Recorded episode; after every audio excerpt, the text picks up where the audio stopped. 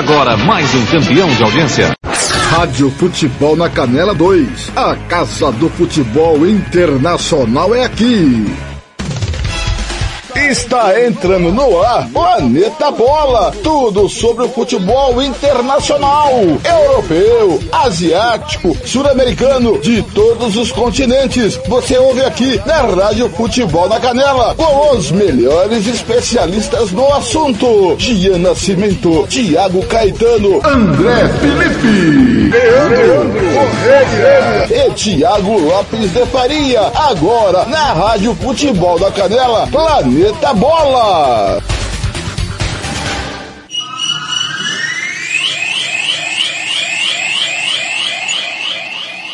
Rádio Futebol na Canela 2. A Casa do Futebol Internacional é aqui.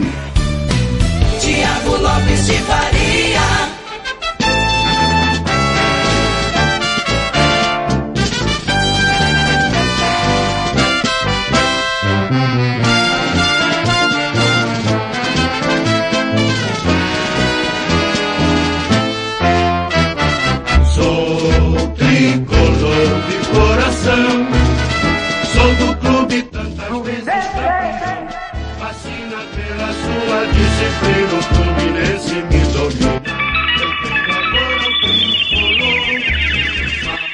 18 e 25 em Campo Grande, 19 e 25, horário de Brasília. Muito boa noite para você que está ao vivo conosco no Planeta Bola, segunda-feira, 6 de novembro 2023. Ah, que orgulho ser tricolor! Que orgulho ser pó de arroz! O Fluminense é o dono da América! E a Rádio Futebol na Canela, Futebol na Canela 2, contou toda a história da Libertadores, do começo ao final. A glória eterna passou por aqui, o último capítulo no Maracanã. Parabéns, Fluminense! Fascina pela sua disciplina. O Fluminense me domina eu tenho amor ao tricolor, campeão da América! As três cores que traduzem tradição, a paz, a esperança e o vigor unido e forte pelo esporte. Eu sou é tricolor. Vamos falar tudo do título inédito do Fluminense. A análise dos nossos comentaristas de como foi a conquista brasileira. Claro, tudo da Premier League. Semana de Champions. Na Suécia, nem os deuses do futebol planejaram uma última rodada tão espetacular quanto teremos e com transmissão da Rádio Futebol na Canela 2 no próximo domingo. Mas os deuses capricharam demais por quem vai acontecer na Suécia e a Rádio Futebol na Canela 2 inédito vai transmitir um jogo do Campeonato Sueco no próximo domingo, futebol alternativo. Vamos conhecer o campeão sueco, Champions League, Conference League, Mercado da Bola, Europa League, você não perde absolutamente nada. Para toda a imensa torcida do Flusão, o Rio de Janeiro é pó de arroz, América é tricolor. Salve o querido pavilhão das três cores que numa cobertura de mais de 13 horas no último sábado. Começamos cedinho, seis e meia da manhã, horário do MS, sete e meia de Brasília e fomos até mais de 21 horas com a maior cobertura do título Fluminense, apito final e muito mais. E a partir de agora, todo o nosso time vai analisar o Fluminense campeão da América. Sou tricolor de coração. Sou Banda Ivana, o melhor som. Tiago Caetano. Tiago Caetano, boa noite, bom dia, boa tarde, boa madrugada. Pro torcedor do Fluminense, não há hora de comemorar, o Flusão é o dono da América. Tudo bem com o amigo Caetano? Como passou o final de semana?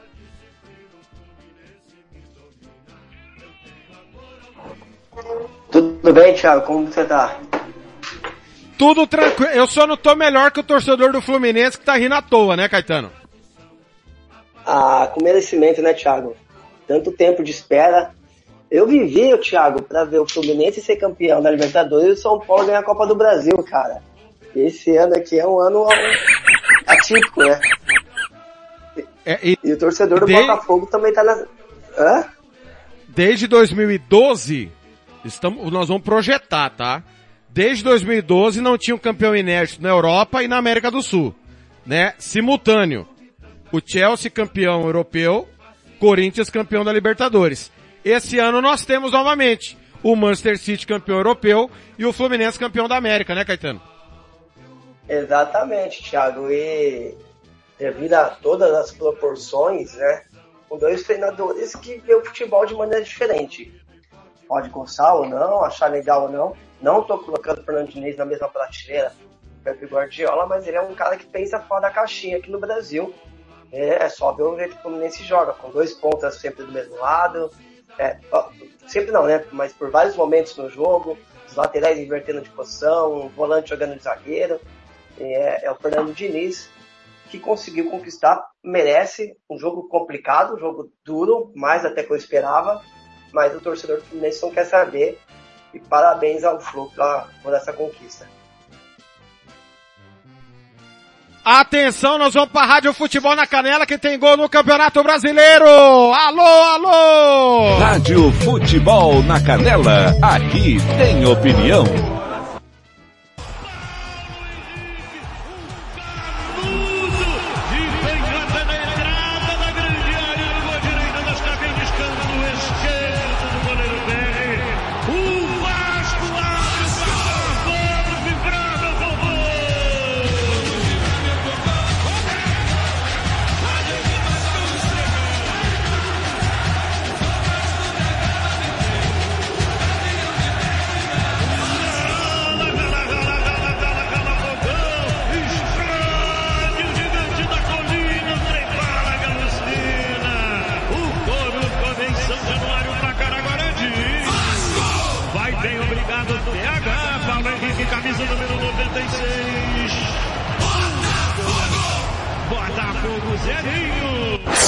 Rádio Futebol na Canela 2. A Casa do Futebol Internacional é aqui.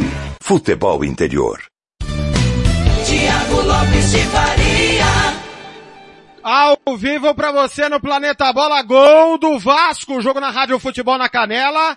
Luiz Penido, nós estamos com a parceira Rádio Fronteira, que é retransmissora da Tupi. O Paulo Henrique veio carregando pela direita, trouxe pra meia, na entrada da meia-lua da grande área, chuta de esquerda um petardo. Ela entra no canto esquerdo baixo do Lucas Perry, um para o Vasco, zero para o Botafogo, 30 do primeiro tempo, ao vivo.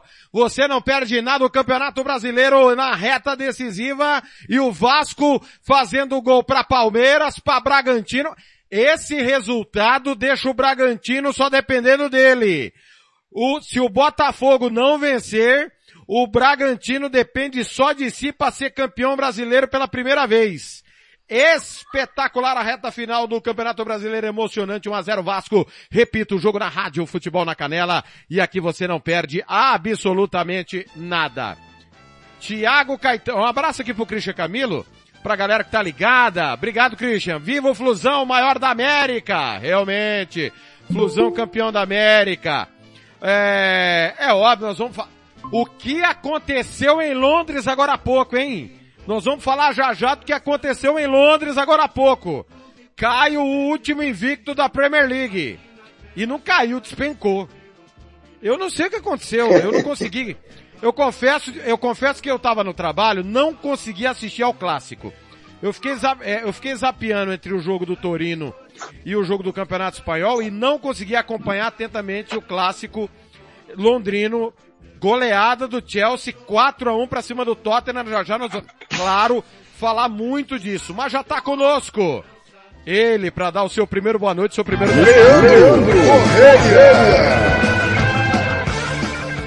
nós estamos abrindo o programa, claro, homenageando o Fluminense.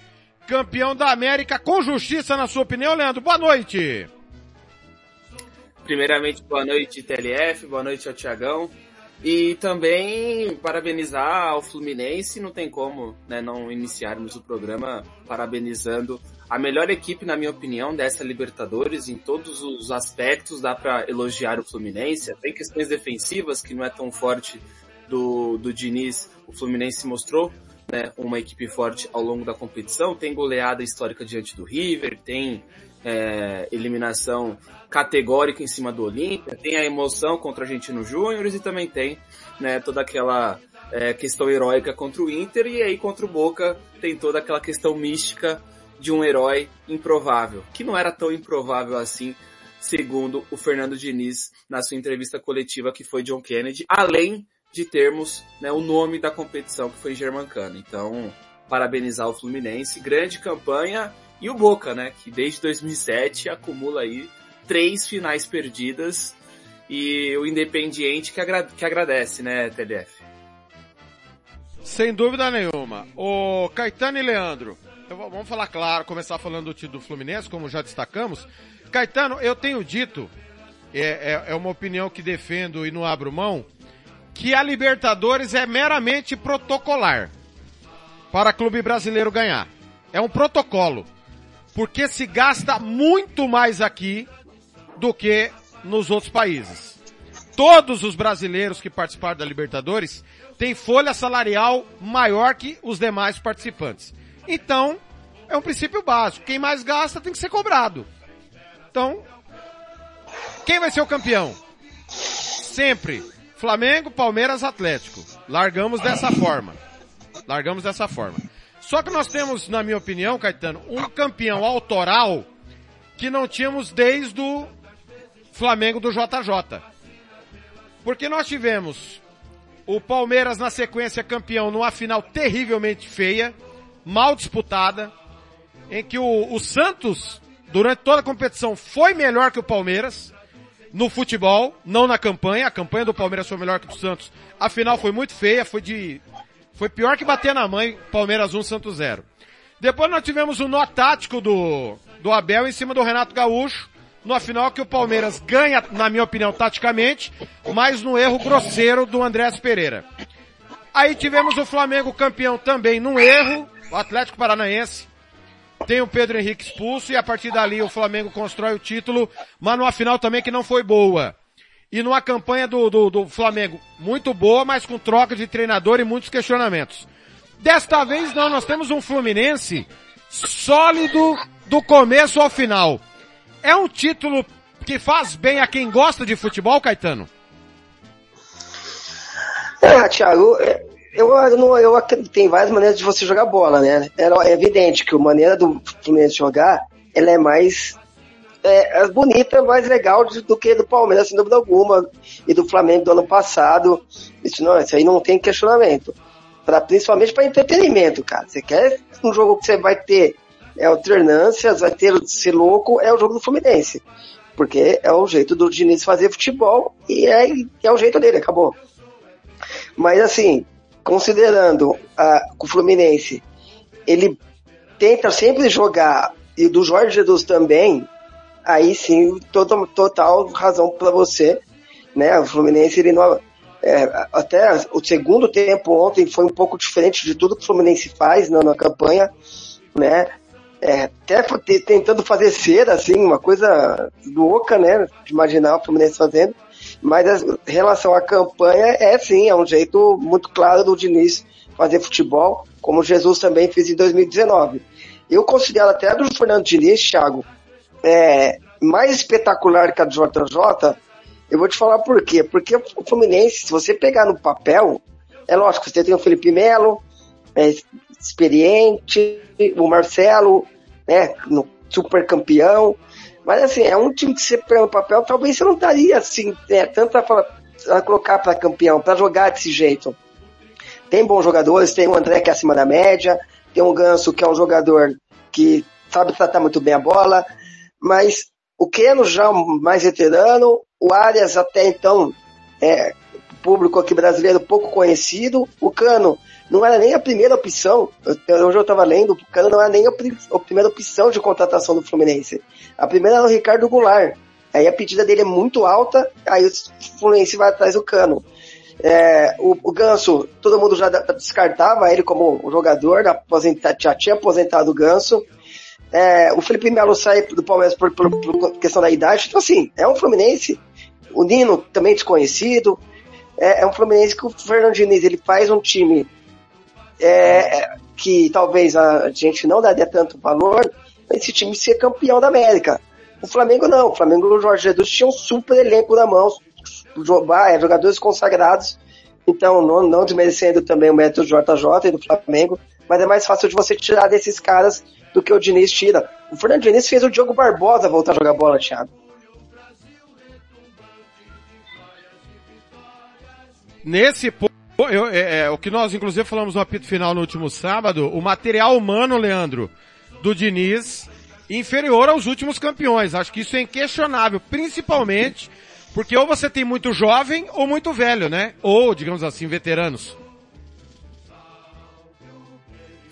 É, exatamente. Eu concordo com o que o Thiago Caetano é, citou e principalmente né, a parte final é, referenciando, o, aliás, exemplificando o Diogo Barbosa para contextualizar ali é, o seu ponto de vista referente ao Diniz. Lembra muito o Grêmio de 2017. É, não, não que o Diniz tenha tido também tantas peças assim que ele tenha ressurgido, que não estavam bem em outros clubes, mas esse Fluminense chama atenção e me lembra um pouco aquele Grêmio de 2017 que tinha muitos nomes, aí, aí sim, no caso, na ocasião, tinha muito mais nomes que você não, não tinha muita expectativa e fizeram ali uma boa Libertadores. E no caso desse Fluminense, você tem alguns nomes ali que há dois anos era tratado como jogador de terceira ou até quarta prateleira do futebol é, brasileiro. Um, um, outro exemplo também que o Diniz potencializa de uma forma nunca vista é, foi o Samuel Xavier. O Samuel Xavier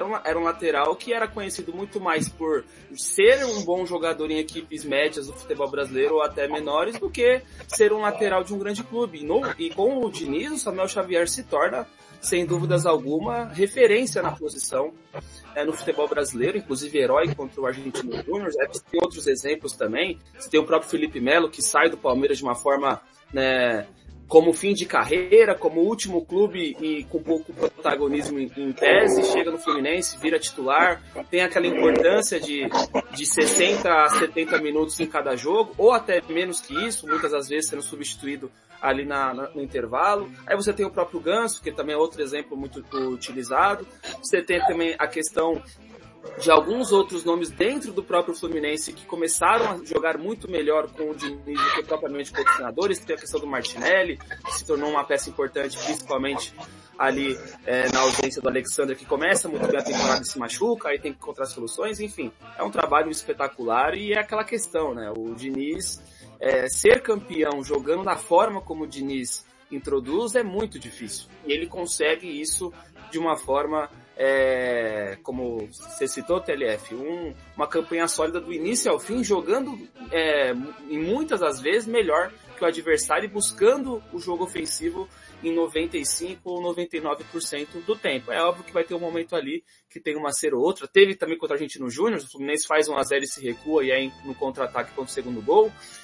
Contra o Sport Cristal teve isso, os últimos 5, 6 minutos do jogo na fase de grupos, o Fluminense não ataca, com receio de tomar o gol e aí a equipe do Thiago Nunes se classificar e não Fluminense. Então, é, é uma campanha sólida do início ao fim e é muito também, e outra coisa também, né, que é uma questão agora mais é, histórica, é, é, foi uma injustiça muito grande o Fluminense ter perdido em 2008. Então esse título também, de qualquer forma, fecha essa ferida que até hoje é difícil justificar ou até explicar como o Fluminense não venceu aquele dia de 2008. Se não me engano, também dia 2 de julho de, de 2008, no qual o Fluminense não vence a LDU e agora em 2023 essa ferida é cicatrizada. Ô Caetano, eu fechei seu microfone porque estava saindo sons do além, como diria o outro. Tá fechado seu microfone, tá, Caetano? Só te informando que quando você for falar novamente, para você estar tá ciente para poder abrir. Tá conosco ele! João Marcos! João Marcos! O Fluminense é o dono do Rio, é o dono da América. Só um time carioca não tem mais Libertadores, né? Que é o caso Botafogo. Vasco foi o primeiro campeão sul-americano, lá em 1948, depois campeão pela segunda vez em 1998, Flamengo 81, 2019, 2022 e agora o Fluminense fecha ali dos quatro grandes só o Botafogo tem um título sul-americano que é a Comembol, tá sem a Libertadores. Justo? Na sua opinião, João, tudo bem? Tudo beleza, Thiago? Boa tarde. Boa noite, Thiago. Boa noite, Thiago Caetano. Boa noite, Leandro. Thiago, pelo pouco que eu acompanhei dessa Libertadores, é, eu acho que foi justo sim, porque apesar de tudo que o Fluminense não tem, né, não tem o elenco dos melhores aí do Campeonato Brasileiro, da própria Libertadores, comparando com os outros times brasileiros, né, o Diniz conseguiu dar uma liga para esse time fazer todo mundo jogar, né? Eu tava ouvindo aqui vocês falando, é, é, é bem isso mesmo. Samuel Xavier apareceu ali jogando bem no Fluminense. A gente no Cartola gosta do Samuel Xavier. Diogo Barbosa, que estava sumido, né? Jogando pouco, tá jogando bem contra, pelo, pelo Fluminense. E apareceu o John Kennedy, né? Estrela do, do, do John Kennedy. É o João. jovem ali do. Oi. Desculpa te interromper, só informando que o Vasco manda na trave Quase o segundo do Vasco, 43 do primeiro tempo, um para o Vasco, zero para o Botafogo. E eu gostaria que você falasse do Diniz, que saiu do Vasco, na minha opinião, injustamente, porque ele chegou numa situação praticamente irreversível do time subir. E para mim, caso ele tivesse continuado, o Vasco poderia estar no outro estágio, você não acha? É, não, só, eu, eu tô acompanhando o jogo aqui, Thiago. Tô com um olho na caça, com um caçador aqui. E só para eu terminar de o raciocínio ali, é, eu acho que é, pelo, pelo conjunto da obra acabou que foi, foi justo sim, né? E com relação ao Diniz naquele, naquele curto período do Vasco, ele entrou num, num período muito ingrato, né? Muito tumultuado. O Vasco não, não resolvia nada com não, não resolvia nada com ninguém. Ninguém fazia, não tinha um padrão de jogo. Ali com o Diniz, pelo assim, é, impressão minha e de alguns outros torcedores também, né? alguns poucos torcedores um pouco mais mais calmos, vamos dizer assim, né, mais racionais, porque a época que o Vasco teve um pouco de padrão de jogo naquela naquela série B que o Vasco não subiu, foi ali os poucos jogos com o Diniz, né? E no começo com o Marcelo Cabo, quando o Marcelo Cabo meio que quis engrenar e, e mandar ele embora, né? Ali, nesse, esses dois momentos foram que o Vasco teve padrão de jogo. Mas como naquela época o Vasco com o Diniz, o Vasco acabava que não conseguia finalizar as partidas, né? Fazer os gols, passava perto de fazer o gol e não, não acabava não fazendo. O Diniz acabou saindo e eu tenho certeza que se ele tivesse ficado é, para a Série B do ano passado, a, a gente teria, teria tido um, um, uma Série B mais tranquila no ano passado. Muito, ah, não, ah, Muito só, bem, só pois não, um, Caetano. Um negócio aqui. Pois não. É. Ó, um pois não, João, você, diga. Você falou aí de 48. Eu vou falar uma coisa aqui que muito vascaíno vai ficar bravo comigo. É, a, a Comebol considera 48 como Libertadores. Né? Eu acho isso errado. Não, mas isso não diminui de maneira nenhuma o tamanho daquele título de 48 do Vasco, entendeu? É, eu acho que ele não é uma Libertadores, mas tem uma importância tão ou maior que uma Libertadores, tanto pelo momento que Atenção, pela, desculpa João, vamos, vamos para Rádio Futebol na Canela, tem gol em São Januário. Rádio Futebol na Canela, aqui tem opinião.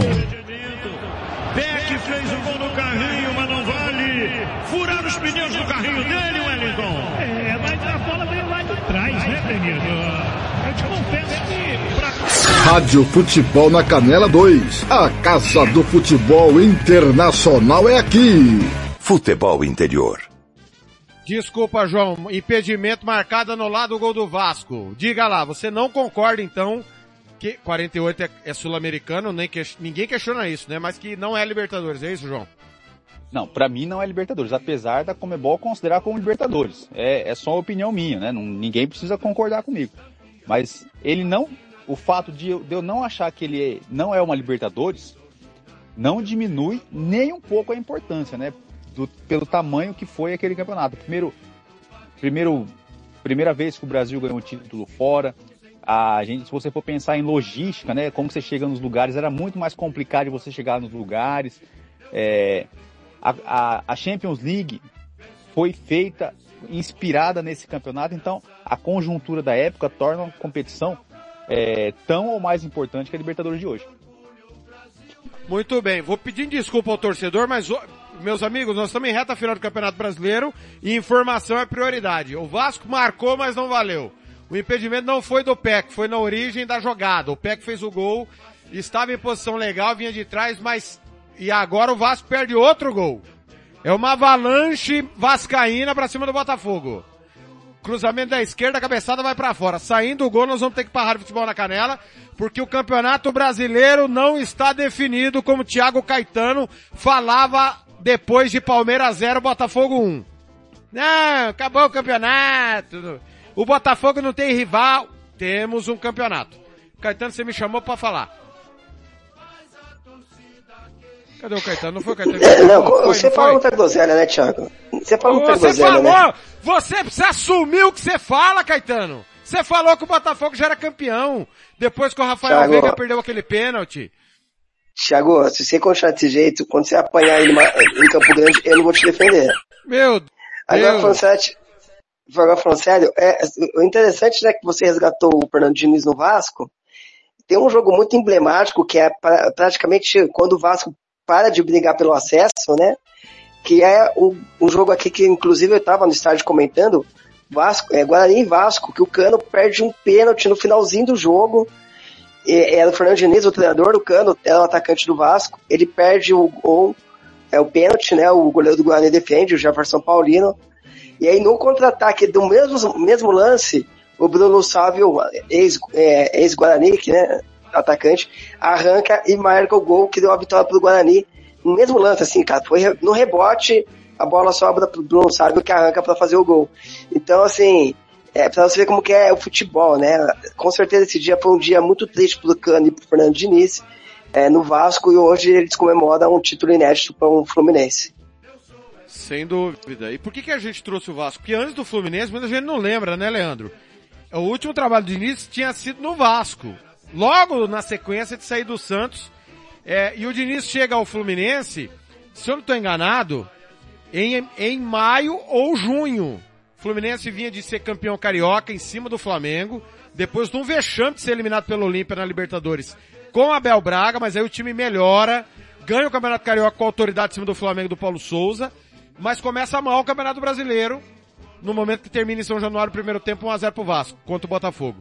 E aí o Diniz chega com o time na Sul-Americana, é eliminado na Sul-Americana, mas aí rema, G4 de Campeonato Brasileiro, semifinal de Copa do Brasil, cai pro Corinthians, e aí arranca para essa campanha deste ano. O Campeonato Brasileiro do Fluminense, no meu entendimento, não é bom, ficou pendurado, como muitos times ficam pendurados aqui no Brasil na Libertadores, mas é inquestionável que é um, é um título e uma volta por cima merecidíssima para um cara que trabalha demais, Leandro.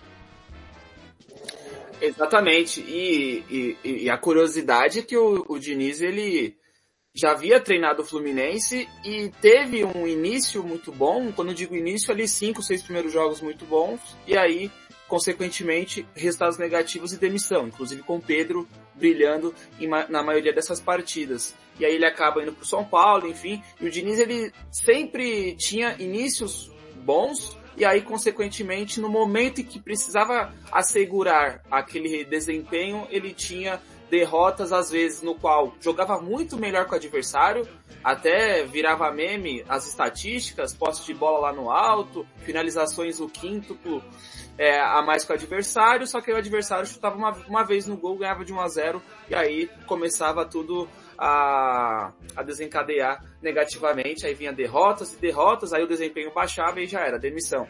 E aí o Diniz teve isso também, o Diniz treina o Santos, né, tem um emblemático 4 a 0 é, durante a pandemia que o Gabigol faz o hat-trick que demite o Fernando Diniz, e aí através disso tem a, também a oportunidade no Vasco, e aí vem de novo a oportunidade no Fluminense, e tem um detalhe, né? O Diniz ele faz um 10 a 0 na Sul-Americana e, é e é e é eliminado mesmo assim. Então o início dele no Fluminense foi um início com algumas questões ali até irônicas. E tem um outro jogo também, aliás, tem duas partidas emblemáticas da temporada passada, que aí temos que elogiar o Márcio Bittencourt, que é um, um jogo no Maracanã contra o América Mineiro, que o América Mineiro abre, se não me falha a memória, 3 a 0 muitas vaias, a equipe vai para o vestiário extremamente vaiada e a imprensa carioca já falava em demissão. E na, e na ocasião, o Fluminense ainda estava nas quartas da Copa do Brasil. E o Fluminense volta pro segundo tempo e faz dois gols, só que não consegue o um empate. E aí, a partir disso, o Fluminense meio que vira uma chavinha e volta a jogar bem. E aí tem outro jogo, que é contra o Corinthians, que é o 3 a 0 na Neoquímica Arena, no qual o Fluminense não jogou, na minha opinião, absolutamente nada. Para mim é o grande jogo do Vitor Pereira no, na temporada passada. E a imprensa carioca e a torcida do Fluminense bateram muito no Diniz por algumas decisões. O Nonato tinha sido, tinha sido machucado, e ao invés dele utilizar o Iago Felipe, ele utiliza o Wellington, que era um jogador muito criticado pela torcida, um jogador que não tinha ritmo de jogo na época, e ele coloca o Wellington, e o Wellington faz uma partida muito ruim, inclusive até dando muito espaço para o Renato Augusto jogar ali no meio, no meio do campo do Corinthians. Até o Juliano também acaba se destacando no segundo tempo devido a algumas mexidas, coloca o Felipe Melo no segundo tempo precisando buscar o resultado, e Felipe Melo acabou até fazendo gol contra, enfim. E é um jogo que no dia seguinte o Márcio Bittencourt chega a público e fala: o Diniz é o meu treinador para essa temporada e para a próxima. E aí o Fluminense volta a jogar bem e consegue a vaga direta para Libertadores, inclusive até ganhando do Corinthians na Neoquímica Arena por 2 a 0 inclusive uma grande atuação, e aí dali em diante o Fluminense que ficou mais encorpado para 2023. Então, é, o Diniz, que na minha opinião em muitos momentos merecia uma longevidade nos seus trabalhos, com o Fluminense teve. E para quem acha que com o título a vida do Diniz foi fácil, não foi. O 2022 do Diniz foi complicado.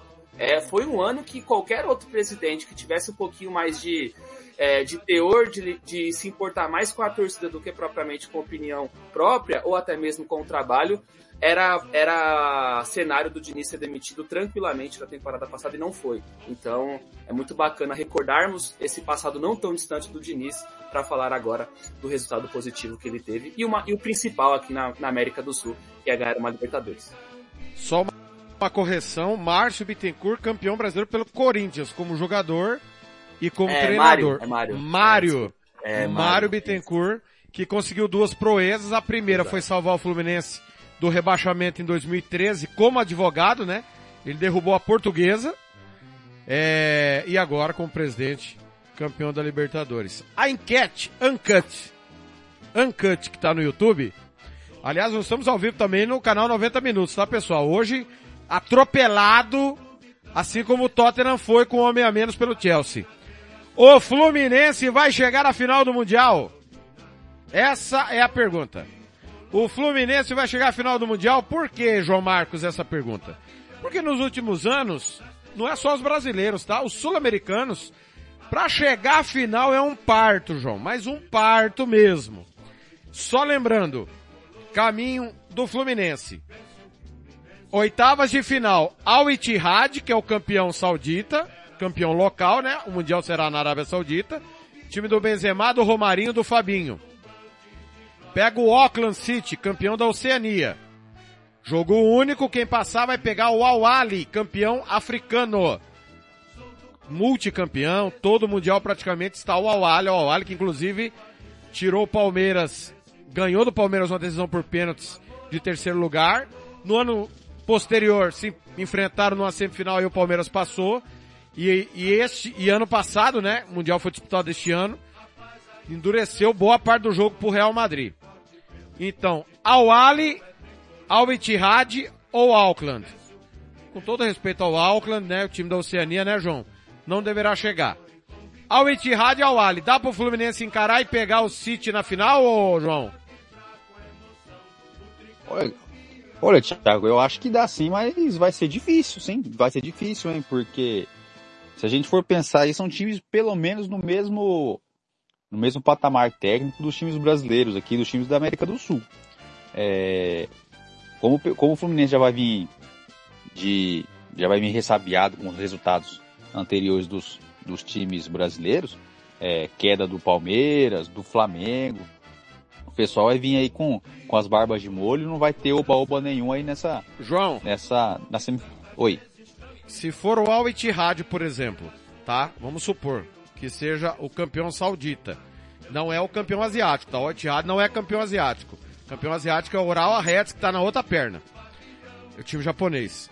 É, Certo. o Al Ittihad tem o Benzema, né?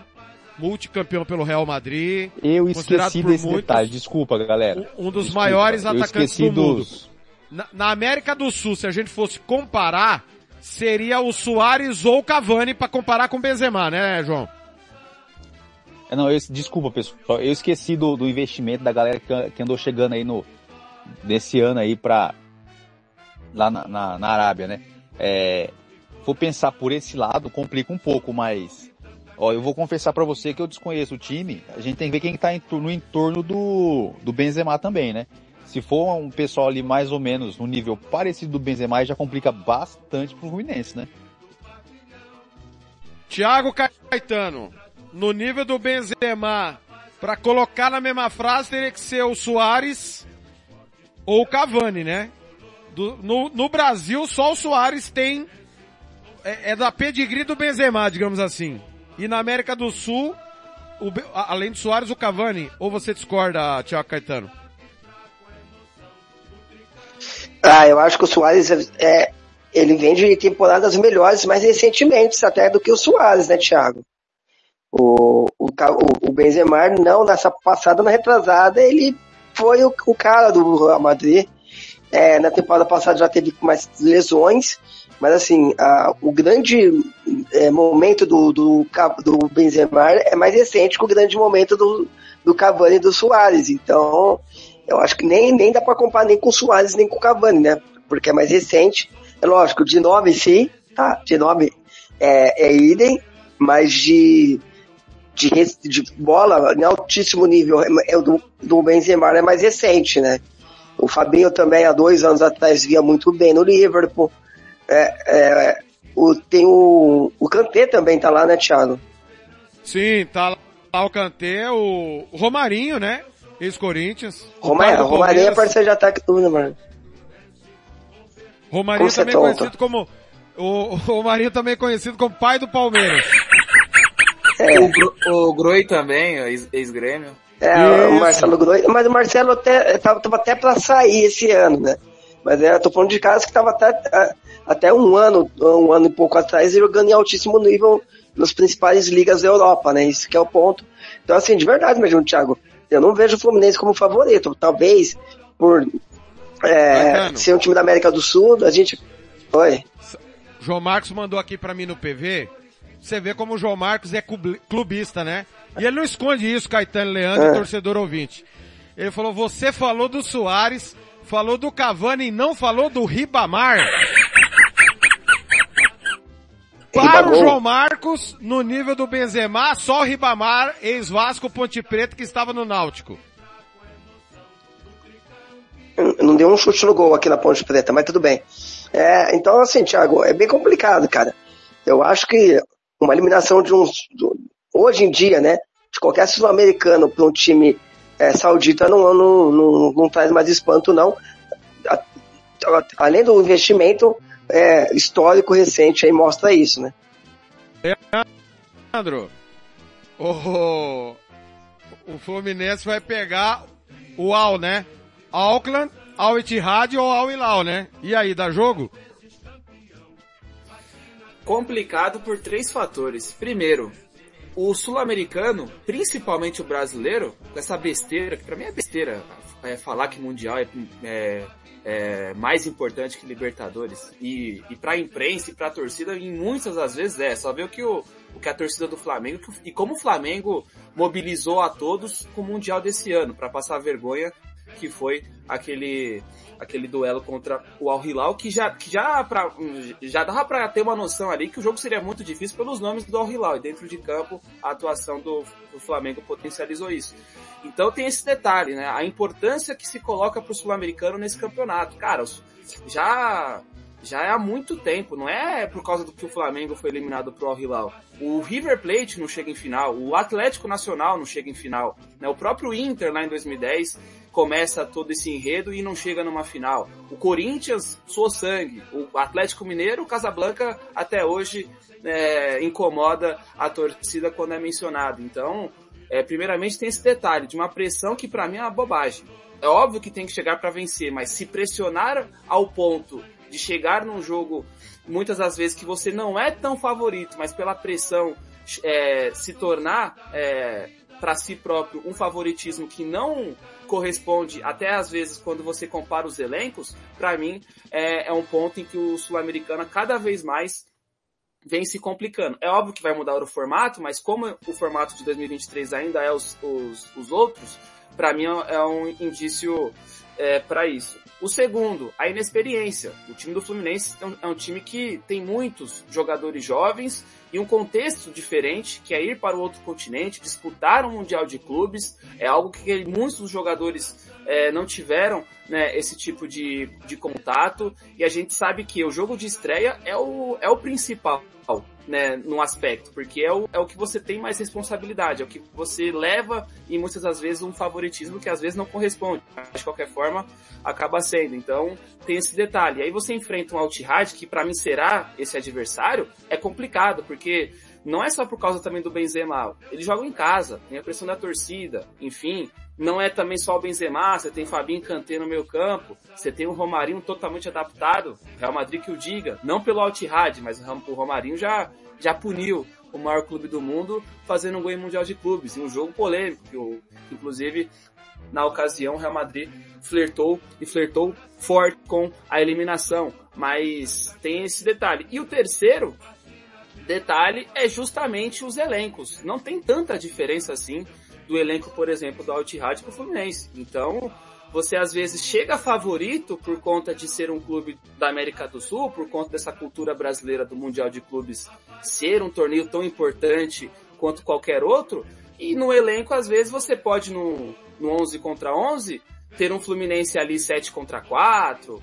6 a 5, ou, né, para quem um pouco mais otimista 8 a 3 só que a gente sabe que nas, é, muitas das vezes isso não corresponde. Tem muitos jogadores do próprio futebol árabe que têm qualidade, por mais que não joguem na Europa, por mais que não joguem na, em outras ligas maiores. A própria Arábia Saudita apesar de não ter se classificado para as oitavas da Copa do Mundo, fez três bons jogos. Né? Quem viu a Arábia Saudita na Copa sabe que aquela equipe não é uma equipe de, de primeiro mundo, mas tem bons jogadores. E muitos daqueles jogadores jogam em, em equipes é, locais, maioria deles, e também tem no Al Ittihad. Então, assim, é complicado. O Fluminense, para mim, ele, ele pode entrar numa arapuca que o sul-americano se boicota, que é um favoritismo que às vezes não é correspondido e aquela pressão sem necessidade na estreia, né? Aquela pressão de que temos que vencer porque somos o Fluminense, porque somos o futebol brasileiro, porque a América do Sul é o segundo principal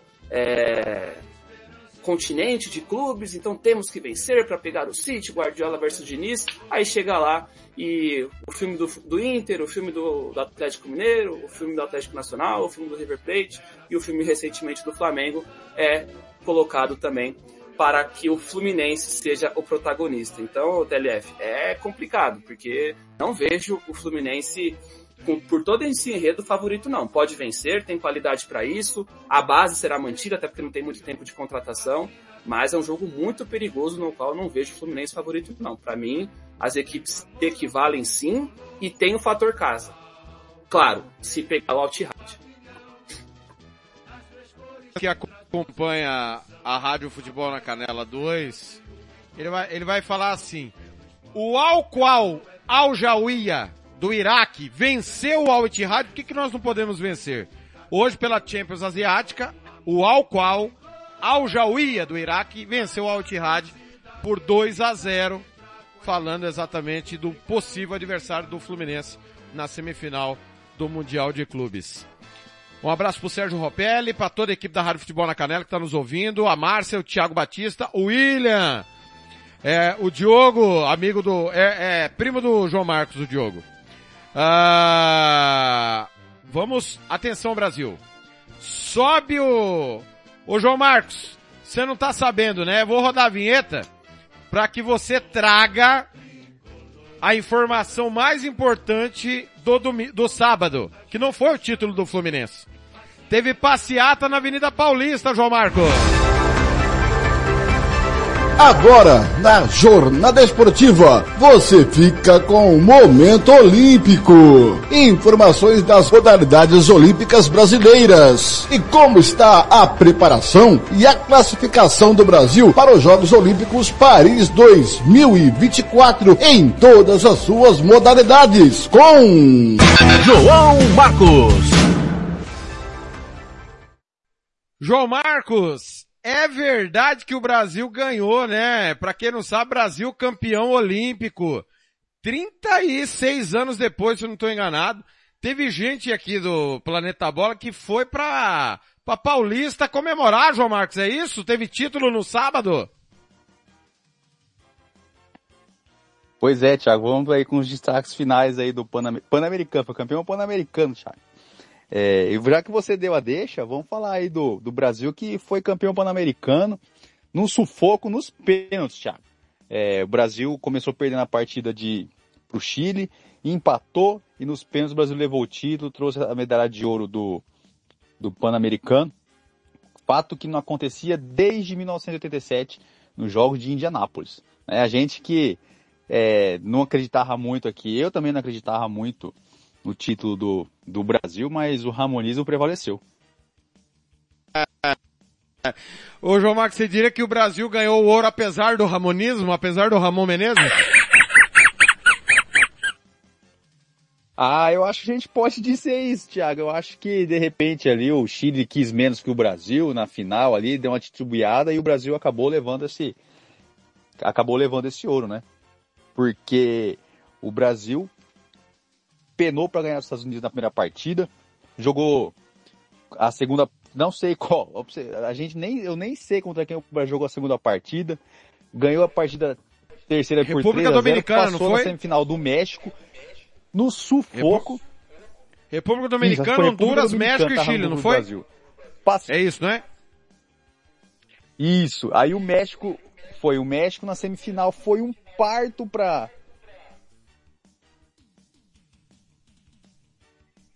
O Brasil teve mais sorte que juízo. Mas vamos falar aí do do resto do do que importa, né? Porque eu, eu já falei pra vocês que se o futebol quiser sair da, dos Jogos Olímpicos, do Pan-Americano, sai porque eu acho que isso aí é uma competição, é um evento que tem que estar lá quem quer estar lá, entendeu? Então assim, como destaques finais, a gente pode dar destaque aí, vamos para os esportes coletivos primeiro, o ouro do Brasil no futebol feminino, masculino, feminino não foi, o Brasil não levou a equipe do futebol, feminino. No vôlei, o Brasil levou ouro no masculino. E também a prata no feminino, a prata do feminino acho que tem que ser comemorada porque o Brasil levou uma equipe bastante jovem, bastante alternativa e foi campeã é, República Dominicana, que foi quem levou a equipe, quem quis ganhar de verdade, né, que foi a equipe principal. No basquete, o Brasil levou ouro no feminino e o bronze no masculino. E no beisebol, trouxe uma medalha de prata heróica no masculino, né? Se você for pegar aqui e pensar que o Brasil jogou contra equipes profissionais e o Brasil é uma equipe semi-profissional, né, é um desafio e tanto, o pessoal aí do beisebol tem que comemorar. É, agora vamos falar dos carros-chefes aí, o que, que mais trouxe medalha para o Brasil nesse Pan-Americano. Eu acho que o, assim, eu acho não, né? Os números vão mostrar que o destaque maior aqui a gente pode deixar para a ginástica rítmica. Para quem não conhece aí, acho que é ginástica tudo uma coisa só. Nós temos a ginástica rítmica e a ginástica artística. A artística é aquela da Simone Biles, da Rebeca Andrade, que o pessoal pula na pula na trave, pula na plataforma, é, faz exibições no solo. A ginástica rítmica é uma que o pessoal faz, que as meninas fazem malabarismo, vamos dizer assim, né? Com arco, com fita, com a bola, né? entendeu? Então, assim, na ginástica rítmica o Brasil gabaritou, porque eram oito disputas e o Brasil saiu de lá com oito ouros. Né? No judô, o Brasil trouxe sete ouros. No boxe, o Brasil, sete ouros, 16 medalhas no total. No boxe, o Brasil trouxe quatro ouros, 12 no total. O tênis foi legal de assistir também, que o Brasil foi muito bem, obrigado, três ouros, né? E além disso, o Brasil conquistou 40 vagas para os Jogos de Paris 2024. Então tem uma galera muito feliz, não só com as medalhas, mas também com, com a vaga olímpica para Paris 2024. Aí agora, pra galera que não acompanha muito, a gente tem que tomar. Depois de dito tudo isso, foi um Jogos Pan-Americanos muito legal de assistir. O Brasil quebrou recorde de medalhas. Vou trazer aqui para vocês. O Brasil, pela primeira vez, passou da marca de 200 medalhas no total. Foram 66 ouros, 73 pratas e 66 bronzes. né? aí, se algum desavisado, pessoal que acompanha menos esportes olímpicos, vamos tomar cuidado com o desempenho dos Jogos Olímpicos no ano que vem. E, não- e se e vai acontecer isso, Thiago, porque o Brasil, se chegar a 20 medalhas no ano que vem no total, é um desempenho extraordinário. E eu vou falar por quê. Se você for comparar no- nas Américas, são, são 41 países. Nos Jogos Olímpicos, são 205. Nas Américas, nós temos quatro potências: Estados Unidos, Canadá, Brasil e Cuba, né? A Cuba que está um pouco em decadência, o México está assumindo o lugar de Cuba. Então a gente pode considerar cinco a partir de agora, aqui nas Américas. E no nível, e no, nos Jogos Olímpicos, você tem Estados Unidos de um lado, você tem a China na Ásia, você tem os países da Europa que dominam certos esportes, então a tarefa é muito mais complicada, sem falar que nos Jogos Olímpicos tem menos modalidades.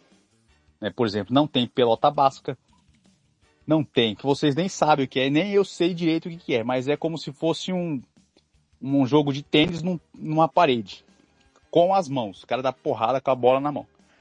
Não tem karatê, não tem boliche que tem no, nos Jogos Pan-Americanos, então é, o pessoal não, não pode levar isso, desempenho do Brasil, para os Jogos Olímpicos do ano que vem.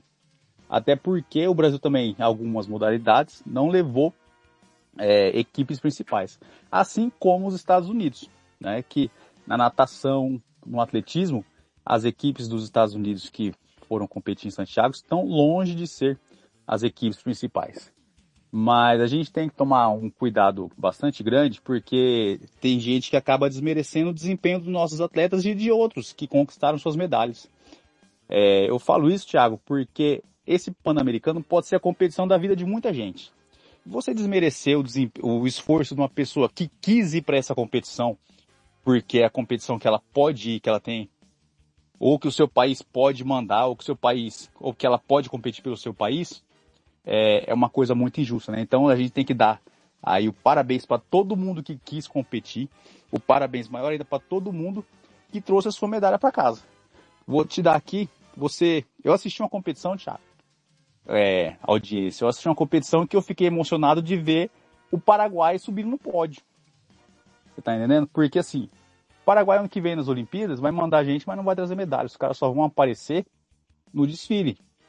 Então a gente tem que enaltecer todo mundo que apareceu lá e tem que tomar cuidado para não desmerecer quem esteve lá e também a gente não pode ficar no oba-oba pensando que esse vai ser o desempenho do Brasil em Paris 2024. um show de cobertura do João Marcos durante todos os dias de competição. Parabéns ao João pela cobertura. Realmente foi espetacular. Parabéns a todos os medalhistas. É, e o, a, a importância, né, do sentido olímpico, né, do sentido da disputa, que é, de fato, disputar. O vencer ou não é consequência. E a gente sabe que esses esportes, principalmente os individuais, a, a, a dificuldade é muito grande. Mas muito grande mesmo.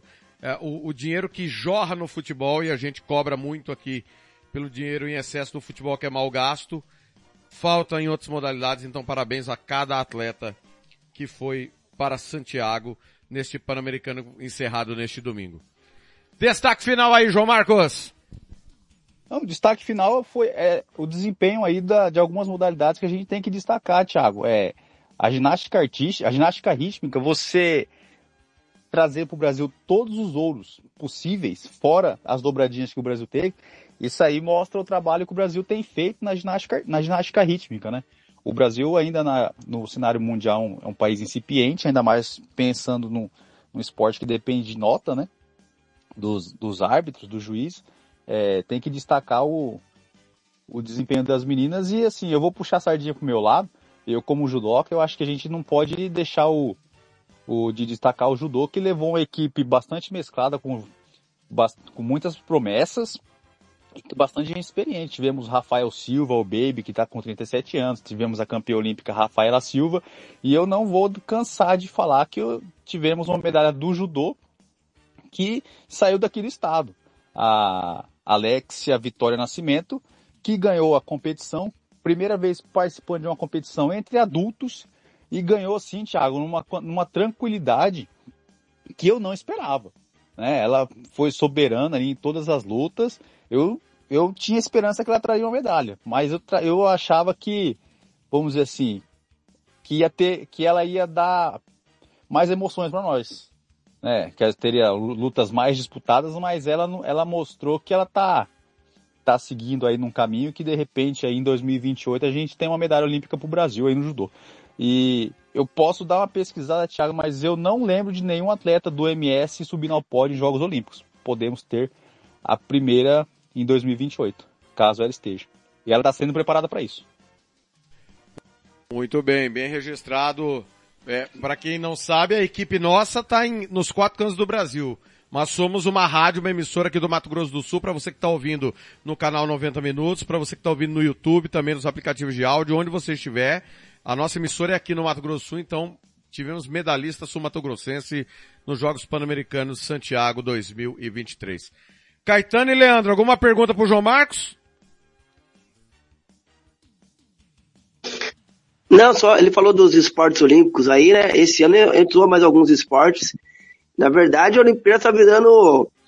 A Olimpíadas é, tá virando é, um celeiro de esporte americano, né? Entrou mais alguns esportes aí que se joga na. se disputam na, na, nas universidades americanas. Qual que são os esportes, João Marcos? Você tem a, a resposta aí? Vamos lá, eu vou procurando enquanto eu falo a resenha aqui para vocês. Isso deu uma polêmica danada porque alguns tempos, alguns tempos atrás é, o, o COI tinha definido alguns alguns é, como que a gente padrão, não, me fugiu a palavra, tinha estabelecido alguns alguns padrões. Se vocês lembrarem a palavra, vocês me falam. Para esportes que deveriam ser candidatos aos Jogos Olímpicos. E ele jogou tudo isso fora. Por quê? Ah, tenho... então, então existem regras para tirar um esporte por isso, outro, João, é isso? Pra, certo. É, pra, tem regras para esportes entrarem. E o COI jogou no lixo. Por exemplo, eles ter, dariam preferência a esportes olímpicos, a, a esportes individuais. Trariam preferência a esportes de abrangência mundial. E também o interesse do COI e do país sede. Ficou só o interesse do COI e do país sede. É, porque você colocar lacrosse, ninguém sabe o que é lacrosse. Eu sei porque de vez em quando assisto filme americano, a gente vê nos filmes. Flag football, que é um, é um futebol americano sem contato, só se joga nos Estados Unidos. Né? Temos também o cricket, eu acho que foi uma boa, porque é um esporte bastante praticado na Índia e eu acho que vale a pena o COI pegar essa audiência da Índia. Porque se você pegar no YouTube, a maior live foi da final do cricket na Índia, né? Aqui, ó, beisebol, softball, que vai e volta, vai e volta, o cricket, que é esporte bastante popular na Índia, o flag football, que é um futebol americano sem contato, e o lacrosse. Então, assim, se você for pegar o lacrosse, o cricket, o beisebol, são esportes, o beisebol nem tanto, né? Mas o lacrosse e o flag football são esportes nos Estados Unidos. Então aí eu tenho, vou falar aqui que eu tenho quase certeza, a gente nunca pode afirmar com 100%, né, Thiago? Que isso aí foi influência do Comitê Olímpico Americano. É, e, e até onde eu fiquei sabendo, esses esportes são, serão, por enquanto, só em 2028. Vai passar por uma avaliação e de repente não, não volte. Né? O, por exemplo, o Karatê ficou de fora. O Karatê que é um esporte bastante organizado, é um esporte de abrangência mundial e ficou de fora interesses que a gente sabe como que de repente gira esse mundo é, interesse, por interesses financeiros, né? Eu estou citando aqui o karatê porque é o que vem na cabeça, né? Mas tem temos alguns outros esportes que poderiam estar aí com certeza no, no meio desse desses cinco aí no lugar no lugar desses cinco que, que estão lá. Muito bem, Leandro, pergunta para o João. Opa, uma só rapidamente. Primeiramente, agradecer, é, parabenizar o, o, João pela cobertura no PAN. tendo o PAN como termômetro, qual a modalidade que podemos esperar mais medalhas do Brasil em Paris no ano que vem? Ah, Acho que a gente pode ficar de olho aí no boxe e na ginástica artística, né? Porque no, no boxe o Brasil levou uma equipe, é, levou, levou, na, levou na equipe para Santiago a, a Bia, que foi medalha de ouro em Tóquio. Ela provavelmente vai estar no que vem e é uma das favoritas. É, na ginástica artística a gente tem a Rebeca, que se ela tiver num bom dia ela consegue competir ali com a, com a Simone Biles, que ela já mostrou isso, que pode fazer isso no, no, no Mundial, né? Tudo bem que a gente tem atletas ali da China, do leste europeu ali, bastante fortes, mas a, a gente ficando de olho ali na Rebeca, na Bia do boxe e no Pio do atletismo, né? Nos 400 metros com barreiras. né? ele que tem uma disputa muito grande ali, é, dos quatro, são, são quatro atletas principais. É, eu, eu andei lendo, o pessoal do atletismo não crava nenhum deles no pódio dos quatro principais, né? E o Pio o, tá ali no meio. Esqueci o nome dele agora, de tanto que a gente só fala só Pio, né? Vou pesquisar aqui para não ficar só no, no apelido do cara, que já fica feio, mas a gente fica de olho nesses, nesses atletas, nesses três atletas do Brasil, acho que a gente pode ficar, a gente pode ficar mais de olho, pois são as maiores esperanças do Brasil no, nos jogos do ano que vem. Muito Alisson bem. dos Santos é o Pio, ele é o Alisson dos Santos. Muito bem. Tem apelido de Papa, né? Pio XI foi um dos papas mais famosos Oh. da história. O, eu nunca vi nesse programa o João Marcos falar tanto de outro clube como ele falou hoje. Que ele falou mais do Fluminense do que ele falou a vida inteira dele do Vasco aqui na, na Rádio Futebol na Canela na Rádio Futebol na Canela 2. João, parabenizar você, cara, porque quando a gente iniciou o projeto lá atrás, né, da rádio, você entrou primeiro para falar do Cartola, né? Foi uma ideia que nós fomentamos no trabalho. Para quem não sabe, o João Marcos e eu trabalhamos juntos. Além de eu pegar a irmã dele diariamente, sacanagem. Além da gente ser parente, Ela não é sacanagem. irmã, tá? Porque eu falar, porque Sacanagem. uma, uma, uma brincadeira, uma mentira contada várias vezes vira verdade. É, Vira já verdade. me perguntar várias vezes e eu não, ela não é minha irmã. Não é nepotismo, né? Como muita gente acusa, né, João? Não tem nepotismo na rádio, correto? Não, não é nepotismo, como diz o nosso fã de badminton, o Dr. Celso Pedraza. Pedraza. E, o- e de curling, né? Pedraz é fã de badminton e curling. E O- curling. e o Ô, João. Marcos... Pois não, Caetano, pode falar. Eu fico imaginando, João, é, você você deixando bem claro que não é sua irmã, porque eu acho que você de- seria uma decepção muito grande na sua vida eh, ser cunhado do Thiago, né? É uma honra, cara. Você prefere ser primo do Diogo ou meu cunhado, João? Rapaz, eu, eu prefiro ser anão. E o João, quando chegou com a ideia da hora do cartoleiro para atingir um nicho de público que nós conseguimos atingir, graças a Deus, a gente fomentou essa ideia dele falar dos esportes olímpicos. Nós estávamos na suspensão das Olimpíadas de Tóquio, né? E o João abraçou com muita propriedade a causa e olha, ao longo desse último ano, o, o que o João evoluiu nessa questão, principalmente de falar, porque ele sempre dominou, né, o assunto. Mas o falar no rádio, para quem não sabe, o João é muito tímido. E realmente ele deu um show no microfone da Rádio Futebol na Canela, da Rádio Futebol na Canela 2, ao longo desses dias. E tá chegando os Jogos Olímpicos de Paris e o João Marcos, com certeza, Deus assim nos permitir, nos conservar com saúde, vai trazer tudo dos Jogos Olímpicos de Paris. Pra despedir do João, quero dizer que ele é pé frio, que ele falou que o Vasco não ganhava do Botafogo, e o cara que tava em Nárnia e chegou hoje, ele acha que o Vasco é o líder e o Botafogo é que tá brigando contra o rebaixamento. Tamanha discrepância do que tá sendo o jogo. E há pouco, eu não sei se o João prestou atenção, o Medel e o, e o Diogo Costa, que entrou agora há pouco, tomaram amarelo por uma confusão. E pela imagem, João, o, Diogo Co- o Diego Costa deve ter soltado uma bunfa na cara do Medel.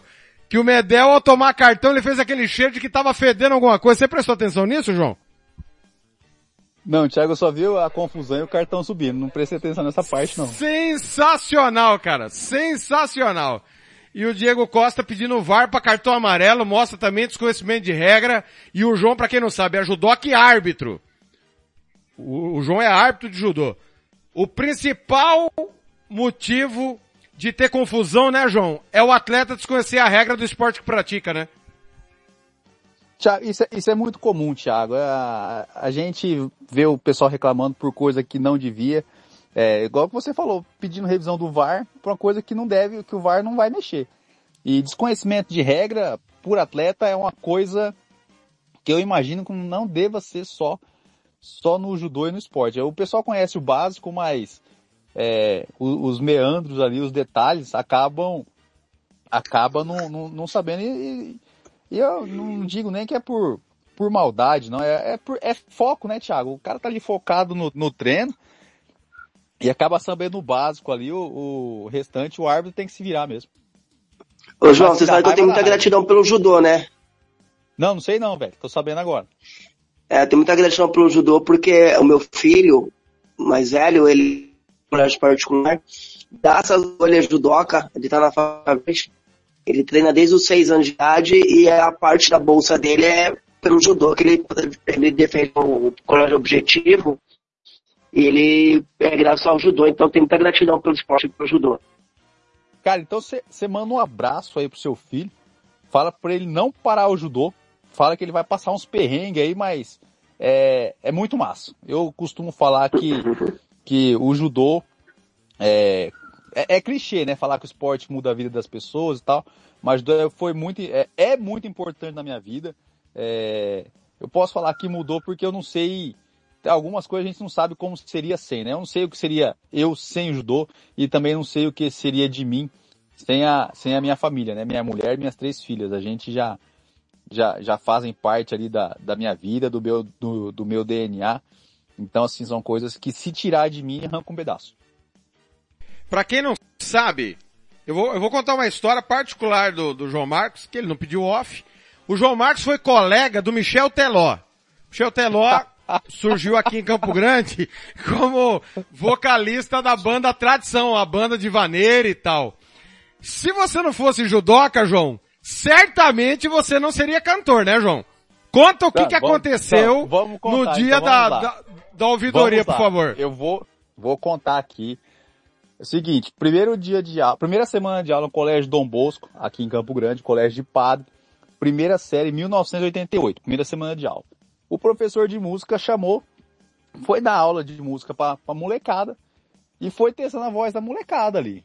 Aí ele cantou algumas coisas para todo mundo, aí ele chegava mais perto, de, a partir de um certo momento ele chegava mais perto da galera, da, de cada uma das crianças. Nesse que ele chegava mais perto de cada um, ele ouvia a voz de cada um com mais detalhe, e aí ele falou para alguns na sala e falou para mim: tal hora eu vou vir chamar você e você a gente vai lá no, no teatro. Beleza? Eu falei, beleza, a professora já sabe, não tá ok. Aí, certo momento, ele chamou todo mundo, foi chamando na sala e a gente que foi chamado foi todo mundo pro teatro. Lá no teatro, ele pôde ouvir as crianças de uma maneira mais acurada, vamos dizer assim. É, entre essas crianças estava o Michel Teló. Agora é que vem a pergunta. Algumas crianças passaram no teste e outras não passaram. Quem vocês acham que passou? Eu passei no teste com outras crianças ou Michel Teló passou no teste? Quem passou, quem não passou? Caetano, quem você acha que passou? Michel Teló ou João? O João. Eu, eu também, eu também. Le Leandro, quem você acha que passou? Quem que você acha que passou? Michel Teló ou o João? Acho que o Teló. Claro que foi o Teló. Você acha que fosse eu e é. estava aqui conversando com vocês? é lógico que foi Michel Teló. Eu só faço isso pro pessoal ficar com um pouco de peninha de mim para ver o que eles falam, para ver se, se tem alguma reviravolta maluca que o Teló não merece. É claro que o Teló merece. Michel Teló, desde, o primeiro, desde a primeira apresentação no Colégio Dom Bosco, no coral do Colégio Dom Bosco, ele sempre foi aquele, aquela, aquele destaque, né? Quando precisava, quando tinha algum solo no, no coral, era ele. É claro que foi o Michel Teló. Eu não tenho chance nenhuma. Mas a, a grande mágoa sua com o Teló é que ele não chamou você pro casamento com a Thaís Versosa, né, João? ah, Tiago. Se, se, isso for chegar nele, ia ser muito engraçado, mas um abraço pro Michel Teló, eu estudei com ele na, no Colégio Dom Bosco, dois anos, duas séries, acho que oitava série, primeiro ano. Um cara muito gente boa, de vez em quando chegava com sono, que ele já cantava nas noites ali, mas cara muito gente boa, merecedor de todo o sucesso que ele tem. E eu não tive mágoa não, tá, Thiago? O Teló, o Teló não te, o Teló não te convidou, mas eu vou te convidar, João, pro casamento meu com a sua irmã. Você vai entrar com ela na igreja, de padrinho, que padrinho dá presente bom, né? Aliás, ela deixou bombom pra turma aí. Você já comeu, né, João? Já comi, é claro que eu já comi. Então tá. João, parabéns mais uma vez. Obrigado. Você deu uma aula aqui pra todos nós. E a gente se encontra daqui a pouco aí pra mais um dia de trabalho. Bom plantão pra você. Sei que você tá de plantão e nos atendendo gentilmente aqui no Planeta Bola. Falou, Thiago. Eu quero agradecer aí a oportunidade de falar, a oportunidade de expandir os esportes olímpicos pra galera. E uma coisa que eu quero falar pra galera aí. É, eu fui obrigado a estudar, viu? A estudar os esportes, a pegar a fonte, nada disso aqui, pra quem pensa que é solto, né? Ninguém sai aqui falando a esmo, né? A gente tem que dar uma, uma estudada, tem que dar uma olhada no que acontece e no que se fala também, pra gente não falar besteira e não pegar de não ser pego de calça curta quando os colegas perguntam pra gente aqui, né? Exatamente. Temos essa missão que o João Marcos tem entregue com muita responsabilidade, comprometimento e muita qualidade na informação. Abraço, João. Até a próxima. Abraço Thiago, abraço Leandro, abraço Alcântara e até a Caetano, próxima. Caetano, É, Caetano. Thia- abraço Thiago Caetano e até a próxima. É muito Ele Thiago na minha confunde. cabeça. É demais. Pra gente fechar esse primeiro bloco, falamos do Diniz, falamos do Brasil campeão olímpico no futebol. Senhores, hoje teve convocação. É, Alisson, Ederson e Lucas Perry, os goleiros. Defensores, Emerson Royal, Renan Lodge, Gabriel Magalhães, Bremer, Carlos Augusto e Nino. Temos dois do futebol brasileiro, Lucas Perry e Nino.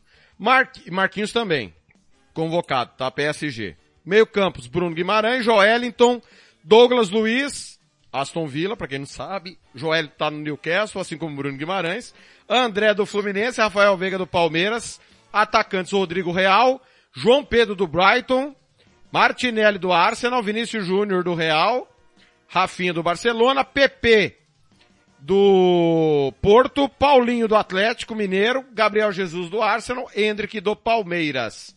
Leandro, tá de bom tamanho aí? Gostou da convocação? Discorda? Discordâncias sempre teremos. É difícil ter ali uma lista em que a concordância seja é, em 100%. Mas é aquela questão, acho que tem, tem muita falação e muita reclamação para jogos de eliminatórias no qual a gente sabe que a gente vai se classificar. Por mais que tenha a Argentina como do- uma das, é, um dos enfrentamentos e também a seleção é, colombiana, na minha opinião, a data mais difícil que o Brasil é, terá de todas possíveis, porque a Argentina e Colômbia, ainda mais a Colômbia estando fora de casa, é, hum, vejo que a lista é uma lista que tem sim uma outra ali que eu poderia mudar, mas é, é importante o Douglas Luiz estar de volta, é importante também ter essa experiência em convocatórias para o Hendrick. Tenho certeza que ele não vai jogar, né? É, é, para mim, é, para mim, pro Hendrick jogar, só se o Brasil estiver goleando uma dessas duas equipes, e olhe lá ainda.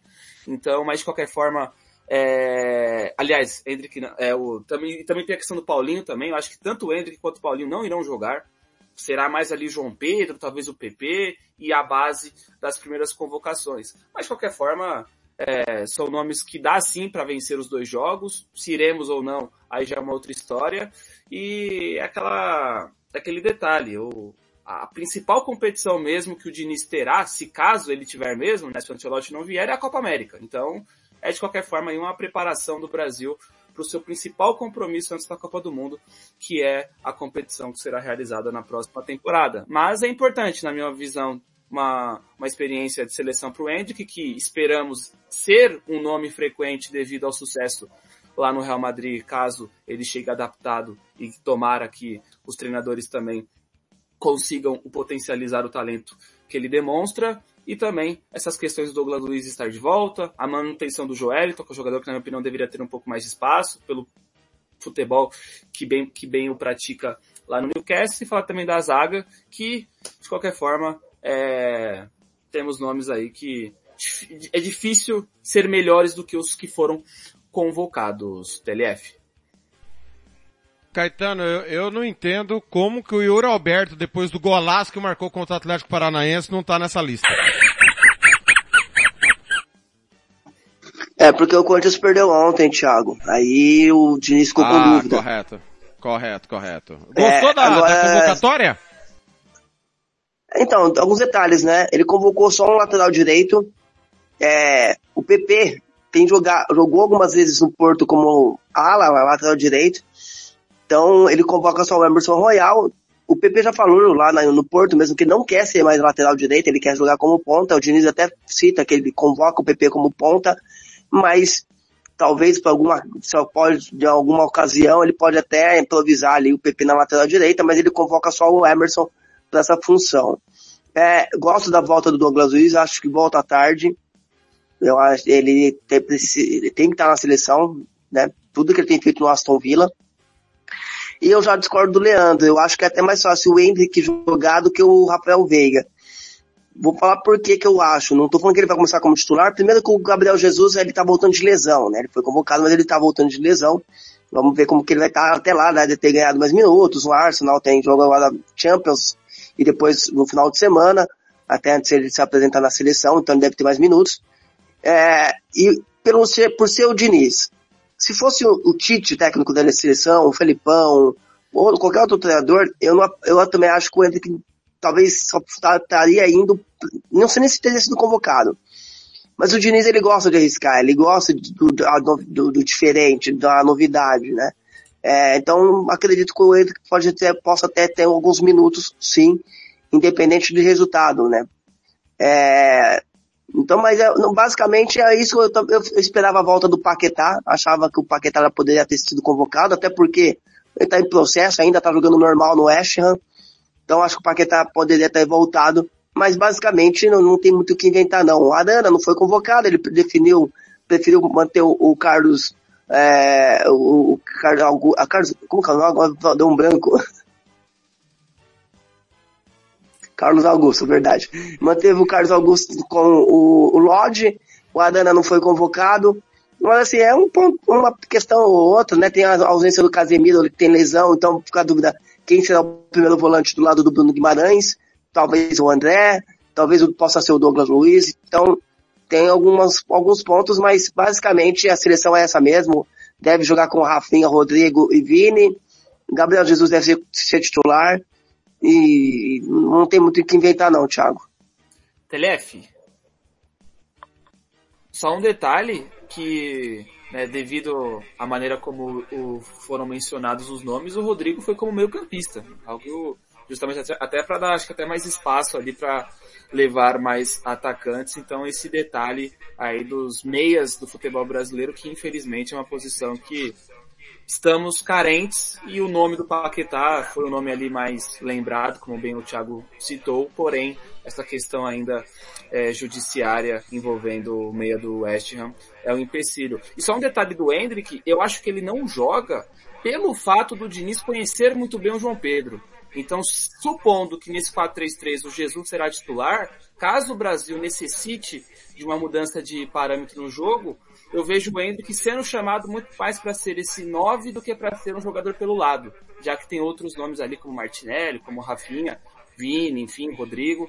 E aí eu vejo o João Pedro sendo esse primeiro, primeira opção para ser né, o goleador do, do Brasil nos segundos tempos e aí uma eventual é, questão de placar eu vejo o Hendrick entrando. Mas, seguindo o que o Thiago falou, tomara que ele tenha minutos, porque o Hendrick é muito bom jogador e, e tem muito. Acho que muito difícil ele sentir um jogo em Bogotá ou sentir um jogo na Argentina. É impressionante quanto ele tem maturidade, não só apenas qualidade, mas ele tem um, aquela personalidade de um craque. Então, tomara que realmente o Diniz dê minutos. Acho que não vai acontecer, mas tomara que isso aconteça. Muito bem. Ô, ô, Thiago, rapidinho antes de você sair pro intervalo, é, o, o Rodrigo, ele é o, o substituto do Neymar, né? É, e não é de hoje, sempre quando o Neymar sai, o Rodrigo já faz essa função por dentro, na ausência do Paquetá, então realmente, é, o Rodrigo deve ocupar ali a, o setor do Neymar por dentro, jogando na armação. Certo. Senhores, é... quero informar aqui que o Independiente da Argentina está salvo do rebaixamento após vitória nesse final de semana. Carlito Teves chegou com a missão dura de substituir o Ricardo Zelinski Pedro Monzon e Leandro Estilano conquistou em 12 jogos 6 vitórias, 5 empates, apenas uma derrota. Ele dobrou o número de vitórias. Essas seis vitórias é o dobro do que os outros três treinadores conseguiram. Foi um negócio impressionante. Então, parabéns aí ao Teves, que tinha trabalhado no Rosário Central, está na sua segunda experiência e consegue evitar a queda do Independente. Está vivaço, vivaço na briga pelo título da Copa da Liga Argentina. De quebra para levar o time a Libertadores. É mole? Para quem não sabe, na Argentina é promédio, né? Os três últimos anos é, é que é contada a média de pontos para definir quem cai e quem não cai já já. Nós vamos passar a rodada do que foi o campeonato argentino, mas Tevez é destaque no futebol argentino. Caetano, você sabe quem é Léo Souza? Léo Souza? Não. Leandro? Não. Não sabe também? Léo Souza é artilheiro do campeonato chinês. Ex-jogador do Santos, revelado na Vila Belmiro em 2015. Ele terminou a temporada com 18 gols pelo Zhejiang FC, clube da China. Aos 26 anos, ele deixou para trás Mu Shekui, de 10 com 17, e também Wu Lei do Xangai, que terminou a temporada com 16 gols. Então, pelo terceiro ano seguido, um brasileiro é artilheiro do Campeonato Chinês. Júnior Negão em 2021, Marcão 2022 e agora Léo Souza 2023. Futebol chinês que perdeu um tanto quanto aquela, aquele chamariz que tinha em anos anteriores devido ao investimento que caiu. Depois do intervalo, Caetano vai, vai falar do atropelamento em Dortmund. Leandro vai falar do atropelamento em Londres. Não sei o que aconteceu. Sei que teve expulsão e provavelmente condicionou o clássico.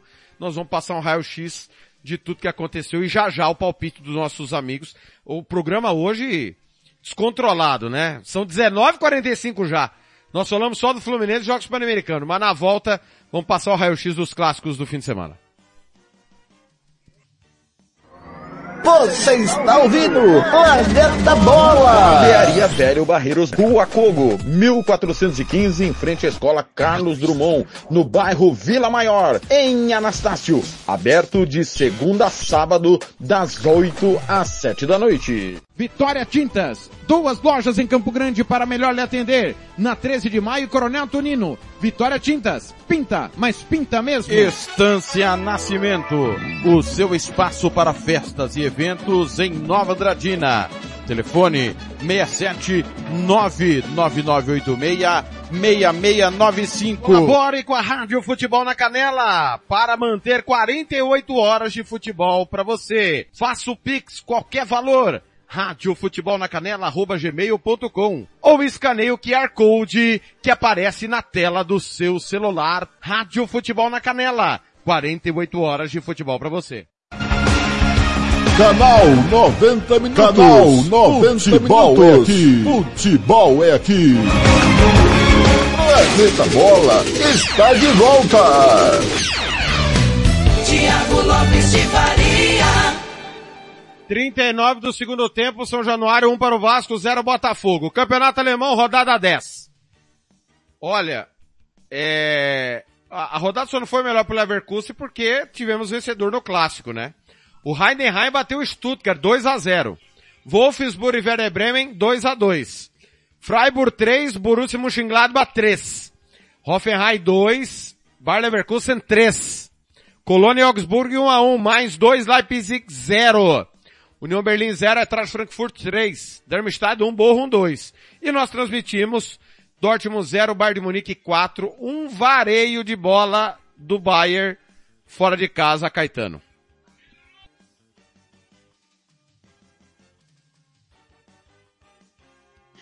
É, Thiago, um vareio, o jogo vai ficando muito simples, rápido o Bayern, né? É o Bayern que, que já tinha a ideia de jogar da sua maneira, daquela maneira que a gente acostumou ver o Bayern, rápido, contra, é, de pressionar, recuperar e acelerar com muita, sendo com poucos toques na bola, né? Sempre procurando os pontas, o Coman pelo lado direito, Sané pelo lado esquerdo, Sané que faz uma temporada muito boa nesse início de temporada, né? não mais início, né? Mas esse começo da, da, da Bundesliga, o Sané jogando muito bem. E aí, logo no começo do jogo, bola parada, o Palmeiras sobe mais alto para fazer um 1 a 0 Isso já facilita demais pro Borussia Dortmund. O Dortmund tem um, tem um fantasma quando ele vê o Bayern na frente, né? O Dortmund que não perdia em casa já mais de um ano, no segundo na Parque, e acaba sendo goleado pelo Bayern. Após isso, o Bayern continuou controlando o jogo, pouca pressão do Dortmund para recuperar a bola, Bayern girando a bola de um lado para o outro, saindo com teve uma jogada de um gol anulado que a bola vai para no pé do Neuer, ele, ele trabalha, roda todo o campo, vai pelo lado esquerdo, vem pela direita, e Bayern com muito espaço para trabalhar a bola, muito, muita velocidade. O Dortmund uma defesa lenta, até a gente citava, né, Thiago, na, na transmissão, como é lenta a defesa do, do Borussia Dortmund, e não teve dificuldade, teve gols anulados, poderia ter sido até mais. O Kane, é impressionante como ele se adaptou ao futebol alemão, não precisava muito, né, porque ele vem da Premier League, que já é um jogo de velocidade, de alta intensidade. Eu acho que o alemão tem um pouco até mais de trocação, é meio louco o futebol alemão. E o Kane se adapta demais, muito bem. Já é o artilheiro da Bundesliga, é, participa para ajudar na construção museal lá por dentro, mas também sempre fazendo o papel lá de centroavante como é sua característica. Então é um Bayern que trouxe um pouco de paz, né? Uma semana meio conturbada no Bayern, uma eliminação precoce na Copa da Alemanha, mas quando precisou ser um jogo à vela mesmo, um clássico, que pode decidir o, campeonato, o Bayern conseguiu ser bem melhor que o adversário, o Borussia Dortmund, é, não foi nem sombra do Dortmund que vinha jogando nas últimas semanas, e o Bayern fica, é, fica essa questão, né, do, do Tuchel, né? É esse o nível do Bayern que a gente vai esperar para a temporada? Ou é o nível dos outros jogos com, oscilando um pouco mais, perdendo o controle de partidas como foi na Champions em algumas ocasiões. Então, assim, é, tem algumas questões ainda para a equipe do Tuchel para ser definida, mas o jogo de sábado deixou uma impressão ótima pela velocidade, pela agressividade, lembrando muito a, a, melhor versão do Bayern campeão da, da última da, em 2020, né, a última conquista do, do, do Bayern de Munique com Hans Flick. Então deixou essas impressões. Não sei se vai conseguir manter, mas foi um jogo espetacular do Bayern de Munique, que vence, continua na cola do Leverkusen, que não tem dado brecha, mas o torcedor bárbaro, é, sem dúvida alguma, tem uma esperança de um time melhor, com desempenho, com performance melhor do que vinha tendo em algumas partidas. Leverkusen 28, Bayern 26. Aí já ficaram para trás Stuttgart e Dortmund 21, né? Já abriu 7. Leipzig 20. A rodada foi espetacular pro Leverkusen, tirando a vitória do Bayern, né? Que é todo, sabido por todos, o maior perseguidor. Fecha o Hoffenheim, zona de classificação para competições europeias. Lá embaixo cairiam União Berlim, playoff, Mainz e Colônia diretamente. Final de semana tem Stuttgart e Dortmund, clássico nacional, terceiro contra quarto colocado, né? Alguém, caso, em caso de derrota, fica pelo caminho, né? Fica muito distante do Leverkusen que vai pegar a, vai receber o União Berlim que está na zona do rebaixamento. O Bayern pega o Heidenheim, são dois jogos, convenhamos, acessíveis para as duas equipes. A tendência é que Leverkusen e Bayern vençam. Então, nesse clássico que é importantíssimo entre Stuttgart e Borussia Dortmund na Mercedes-Benz Arena, quem perder vai praticamente dar adeus ao título. Na segunda divisão, décima segunda rodada, Hannover 2, Eintracht Braunschweig 0, Karlsruher 0, Paderborn 3. Hansa Rostock e Hertha Berlin 0 a 0. Hamburgo 2, Magdeburg 0. Kaiserslautern 0, Greuther Furt 2. No clássico de 16 títulos alemães, Nuremberg 1, Schalke 2. Osnabrück e Rostenkiel 1 a 1, Fortuna do Seudorf 1, Werren 3, Elvisberg 0, São Paulo 2. A liderança é do São Paulo 26, Hamburgo 24. O Hannover iria ao playoff com 21. Fortuna do Seudorf perdeu, perdeu a vaga nesse playoff aí, tá em quarto. O Rostenkiel tem 20. Cairiam Karlsruher, playoff, Osnabrück e Eintracht Braunschweig, o Schalke respira com essa vitória importantíssima fora de casa em Nuremberg contra o Nuremberg. Nuremberg, segundo maior campeão alemão, nove títulos. O Schalke tem sete. Final de semana, falando em Schalke, vai receber o Elvisberg, né, que vem da terceira divisão.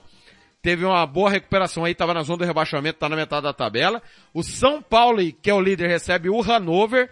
O Rostenkiel, que é o quinto colocado com 20 pontos, recebe o Hamburgo, jogo importante, Paderborn e Nuremberg. Nuremberg está no meio da tabela, o Paderborn também. Hertha Berlim, Karlsruher, confronto de campeões, é a Bundesliga 2, também com jogos importantíssimos nessa disputa pelo acesso. Premier League, as 38 rodadas na Casa do Futebol Internacional. Rodada 11. Transmitimos Fulham 0, Manchester United 1, gol no finalzinho. Sheffield United 2, Wolverhampton 1, surpreende. Primeira, primeira vitória do Sheffield, deixa eu confirmar aqui. Primeira vitória do Sheffield, isso mesmo. Manchester City 6, Bournemouth 1, transmitimos também. Everton e Brighton 1 a 1. Clássico, não, não é clássico não, mentira. Burnley 0, Crystal Palace 2. O clássico é Crystal Palace e Brighton, eu errei aqui. Clássico londrino, esse sim. Brentford 3, West Ham 2, jogaço. No apito, o Newcastle ganhou do Arsenal um gol absurdo validado, 1 a 0. Para mim o Joelito fez falta no Gabriel Magalhães. O Nottingham Forest ganhou do Aston Villa, 2 a 0. Zebraça. Não pelo Nottingham Forest, né? Pela tabela. E pelo que cada um tava jogando. São dois campeões europeus, inclusive, né? Essa é zebra. O Luton Town travou o Liverpool e ganhava até os acréscimos, 1 a 1. E há pouco nós transmitimos Tottenham 1, Chelsea 4, Tottenham com dois expulsos. Leandro Corrêa, as expulsões definiram o clássico? Sim, sim, por causa do, do Romero, campeão do mundo com a seleção argentina, é, conduziu e muito a vitória do Chelsea. Mas não foi só isso, né? Tem, também tem outros detalhes, mas o principal não tem como. Foi a expulsão do Romero, é tanto que é sintomático. O Tottenham vencia, não era tão superior assim, mas na minha visão jogava melhor que a equipe do Chelsea, que o Chelsea já estava melhorando o seu, o seu rendimento na partida, o Romero acaba sendo expulso e aí o gol do Palmer é, inicia ali a reação. Mas também tem um outro detalhe, a lesão do Madison, porque esses 15 minutos finais, é, entre 12 a 15 minutos finais do, do jogo, o Tottenham ainda tinha produzido algumas chances, estava um jogo equilibrado, mas com uma tendência um pouco mais para o Chelsea, mas era um Tottenham que tinha ainda uma organização de meio campo, tinha uma estrutura interessante para atacar, condicionado pelo Madison. Só que aí o Madison tem a lesão. E aí o segundo tempo acaba se tornando algo totalmente favorável para a equipe do Tottenham e ainda tem a outra expulsão do Doge. E aí não tem como, né? Aí brilhou a estrela do Nicolas Jackson, que fez três gols e vitória importante para a equipe do Chelsea. E outro detalhe, esse jogo é complicado você fazer mais elogios para o Chelsea do que falar da, das expulsões, porque as expulsões foram cruciais para o desenrolar da partida, mas é um Chelsea em evolução e isso tem que ser destacado. O Pochettino já teve várias variações táticas, mas a que mais vem trazendo bons desempenhos para a equipe do Chelsea é o 4-2-3-1 sistema, inclusive, que o Pochettino utilizou na época em qual levou o Tottenham para a final da Champions. E já nesse Chelsea ele tentou várias, 4-4-2, 4-1-4-1, tendo ali três, às vezes três meias ao invés de pontas, enfim, mas agora ficou bem esquematizado o que o, o Pochettino quer e o Chelsea melhorou o desempenho. É só ver os confrontos do Chelsea contra o Big Six, né? Fez um jogo que foi melhor contra o Arsenal, mas acabou ali dando aquela pipocada no final e tomando 2 a 2 e agora novamente faz um jogo é, estava de igual para igual, por mais que o Tottenham estava um pouquinho melhor até a expulsão. E aí depois né, esse essa melhora de desempenho nas últimas rodadas foi potencializado aí com a questão numérica em campo. E aí o brilho do ex-jogador do Vidia Real. 4 a 1 e o City que para muitos é, teria né, aquela recuperação natural no segundo turno para ser líder, com os bons desempenhos ali da, da, dupla londrina, um Liverpool que também vinha melhorando aí com resultados. Parece, né, TLF, que já mesmo no primeiro turno o City vai se consolidar na liderança, né? Porque foi uma rodada extremamente favorável para os Citizens, aí com derrota do Arsenal, com também tropeço do Liverpool e agora também com a derrota de hoje do Tottenham. É, rapidamente, é, foi no apito que o Arsenal perdeu, você validaria o gol que foi dado pro Newcastle?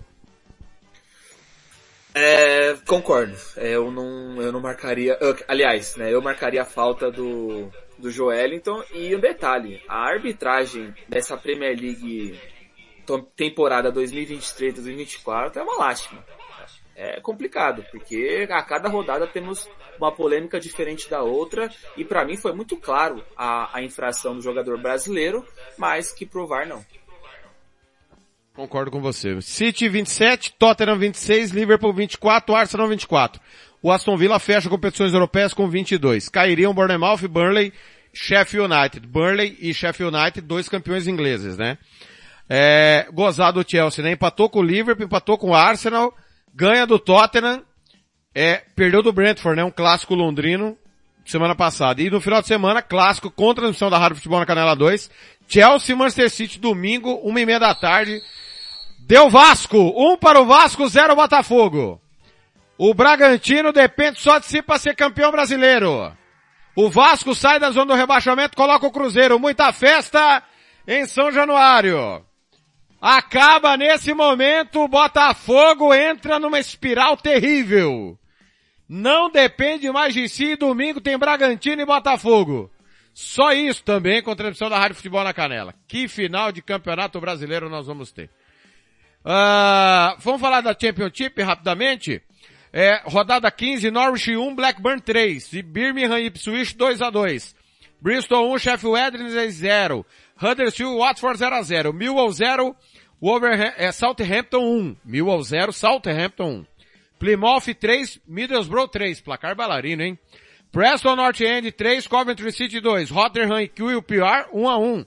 Stoke Cardiff 0 a 0. Mesmo placar de Swansea e Sunderland. West Bromwich 3, Hull City 1. O Leicester lidera 39, Ipswich 35. Subiriam direto e estão bem destacados, hein? Mas bem destacados mesmo para subir. Leeds, Southampton, West Bromwich e Preston, playoff. Cairiam Rotherham, Queen's Park Rangers e o Sheffield Wednesday, né? Já foi campeão. É... Inglês é o Lanterna, vem da terceira divisão e é o Lanterna. Antes de eu passar os outros clássicos da rodada, Tiago Caetano e, e Leandro Correia, o futebol, é, já diria o filósofo, é uma caixinha de surpresas. E já diria também o grande filósofo, que se você tiver a chance de derrotar um time gigante, você não pode desperdiçá-lo. Ontem nós tivemos a penúltima rodada do Campeonato Sueco. Para quem não sabe, o Campeonato Sueco é disputado anualmente por conta do frio. Ah, o atual campeão Haken abriu o domingo enfrentando o Malmo e venceu o Malmo por 4 a 2. O Haken já não tinha mais chance de título, o Malmo brigando pelo título. Esta vitória deixou o Elfsborg com dois pontos à frente do Malmo e, e se vencesse o vice-lanterna Degerfors em casa, seria campeão após 11 anos. O Degefor lutava contra o rebaixamento. Resultado 2 a 2. O Degefor está rebaixado. Caiu, não teve jeito. O empate não não deixa o Degefor vivo na última rodada. E na última rodada, Caetano e Leandro, o Elfsborg vai a Malmo pegar o Malmo, que se vencer vai empatar em pontos, em número de vitórias e obrigatoriamente vai ultrapassar o Elfsborg em saldo de gols. Caetano, o que dizer dessa rodada que acho que nem os deuses do futebol planejariam uma última rodada tão espetacular como teremos no domingo, com transmissão da Rádio Futebol na Canela 2, 11 da manhã, Malmo e Elfsborg para conhecermos o campeão. É, é, os deuses, os vikings, né, Thiago? Os vikings apontaram na Suécia. É, cara, é impressionante, né? A reviravolta, é, tudo que tem acontecido, você perder para não somar ponto com o time que tá na vice-lanterna do campeonato, é vacilar demais, né, TLF? Tá parecendo até o Botafogo um pouquinho assim. Então, última rodada, não dá para saber o que vai acontecer. É, eu, eu, eu, falei, eu ia falar pra você que eu vou, ia estar acompanhando coladinho, mas eu acho que eu tô em algum jogo nesse mesmo horário. City, mas, você, tá, você vai estar no City e Chelsea na sequência. Ah, tá. Mas assim, realmente é uma, uma mudança, uma reviravolta no campeonato sueco. Impressionante. E é o que você falou, né, Thiago? Quando tem oportunidade, tem que matar, cara. Porque se você não matar, as coisas mudam muito rápido. Ô Leandro, o Malmo é o maior campeão da Suécia e o, o Caetano foi muito feliz. O Elfsborg liderou o campeonato todo. E aí vinham brigando Malmo, Haken, Djurgården, Djurgården que é o grande rival do, do Solna, né, que é um time gigantesco também de Estocolmo, os dois de Estocolmo. É, e aí parecia que ninguém ia tirar o título do Elfsborg, que teve a faca e o queijo na mão em casa. E a gente já viu esse cenário, né, várias vezes, né? O time precisava vencer o Lanterna, o vice-lanterna, e não conseguia agora, ainda só depende dele, né, o, o Leandro? Empatou é campeão. Mas convenhamos, quem fez a tabela jamais no- nos melhores sonhos planejaria o que vai acontecer domingo em Malmo, né?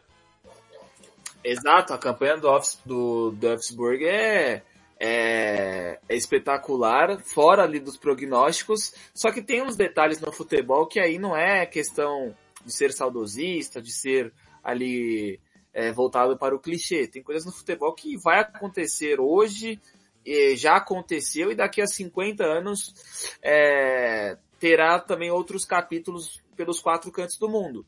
Que é o que? Quando você tem uma disputa de título contra uma equipe do tamanho que o Malmo tem dentro da Suécia, você não pode dar chance para o azar. E o Elfsborg deu essa chance para o azar, que será é, escrita no próximo fim de semana. Se será azar ou não, aí, né, é, em 90 minutos, com alguns acréscimos a mais, teremos, é, aliás, com alguns acréscimos, teremos a, a definição. Mas é impressionante, né, porque o Malmo, ele não só perde é, por 4 para o Hack, mas ele até a- a- por conta de trabalhos secundários, um dos campeonatos que eu acompanho minimamente, não com tanta profundidade, mas que eu acabo acompanhando, é o sueco. E um colega meu, que esse sim acompanha demais, ele tinha me citado, né, o quanto o Malmo tinha entregado o campeonato. Aí eu fui dar uma olhada, o Malmo faz um jogo contra o Hacking, no qual o Hacking, mesmo com um jogador a menos, fez o 4 a 2 né? Então, o Malmo faz o, o 3 a 2 com a questão do jogador a mais, poderia ali ter empatado e toma o quarto gol. É o típico jogo de time vice-campeão. É o típico cenário de uma equipe que não vai ser campeã. Tem a possibilidade ali de empate, até de virada, e, e acaba tomando o quarto gol. Só que aí, né, do outro lado, temos um Elfsborg que acaba é, tropeçando. E um detalhe na TLF, em casa, né? E aí é complicado demais. Porque se é fora de casa, você tem um contexto ali de ser visitante, você tem um contexto da equipe estar brigando contra o rebaixamento e ter a força da torcida para ter se superado, mas não foi o caso, né? Foi o detalhe ali do, do 2 a 2 e com outro, né, e com um- uma outra curiosidade. Acaba se, a- o jogo o jogo é empatado no último minuto, né?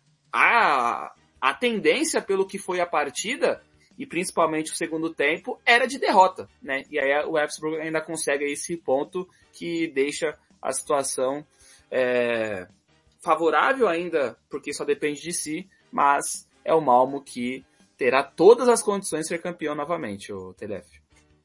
Futebol alternativo então domingo, 10 da manhã MS, 11 da manhã Brasília, antes do grande clássico. Futebol alternativo sempre nos traz um grande retorno de audiência no YouTube, então fica aí o convite para, principalmente para quem gosta de aposta, né, e o jogo não é acompanhado de perto. Elf, Malmo e Elfsborg, domingo, Ambos 10 da manhã. vão, vai comer solto. Telef. Ah, com certeza. Over um e-mail, pode rolar solta, acompanhe com a gente. A prévia num domingo que vai ser super especial com Lazio e Roma, Chelsea e Manchester City, tem Sport e Benfica, será um super domingo de clássicos. E a gente vai trazer o futebol alternativo, né? Aliás, batemos 1.110 inscritos no YouTube. Muito obrigado. Vamos para 1.200. E um dos jogos que nós batemos mil, né? Nós pulamos de 800 para mil. Foi um jogo da Copa da Colômbia que nós transmitimos durante eh, este ano, com uma audiência realmente espetacular. Então, domingo, decisão impressionante do campeonato sueco. Aliás, falando em Copa da Colômbia, ontem o Milionários com homem a menos segurou o Cúcuta, um a um, e vai decidir a Copa da Colômbia contra o Atlético Nacional, no maior clássico nacional, tá pessoal? Não é a maior rivalidade. Já tivemos o encontro deles na decisão do clausura, do, do apertura, Caetano. Deu Milionários. O Atlético Nacional vai ter a chance de, de dar o revide na Copa da Colômbia, Caetano. Quem é favorito? Milionários, acho que o Milionários é favorito, o TLF. Eu, eu acho Muito que a gente, bem. essa final a gente, nós fizemos, né? Sim, sim. Colombiano sempre fazemos as finais. Aliás, na Coreia do Sul, a final da Copa da Coreia do Sul, Pohang Steelers campeão sobre o Jeonbuk, 4 a 2 é, Temos uma decisão definida, Leandro. Inclusive vamos transmitir, né? E, e será um clássico. Eu torcia muito que fosse clássico, de um lado ou de outro.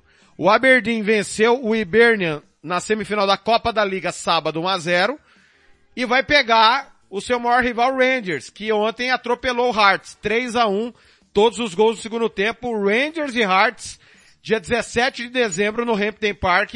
Para quem não sabe, é é o segundo maior confronto, né? Os segundos maiores rivais, né? O Aberdeen é rival de Celtic e de Rangers em segundo, em segundo lugar, né?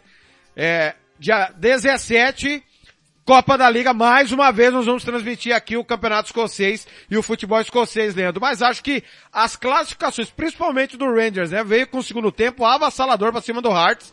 O Aberdeen penou um pouco mais contra o Hibernian.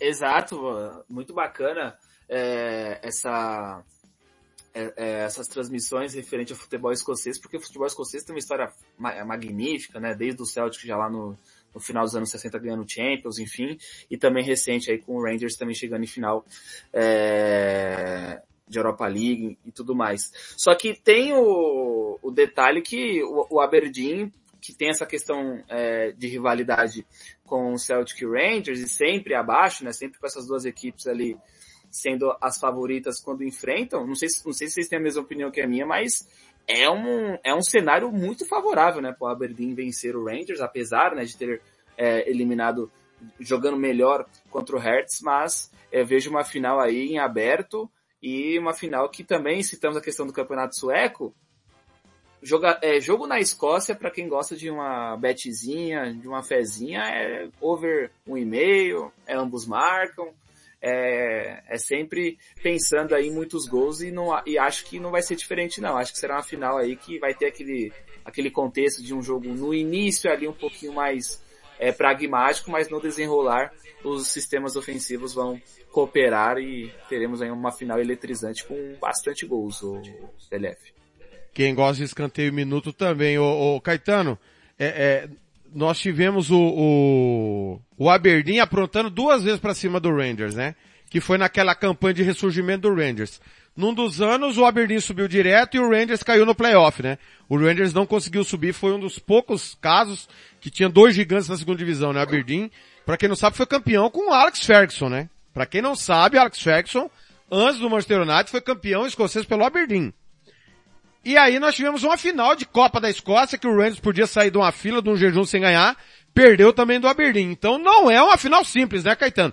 É, não, não tem a, a importância de Celtic Rangers, mas é um clássico, Caetano. Ah, é um clássico, sem dúvida alguma, Thiago. É, mas eu acho que, lógico, né?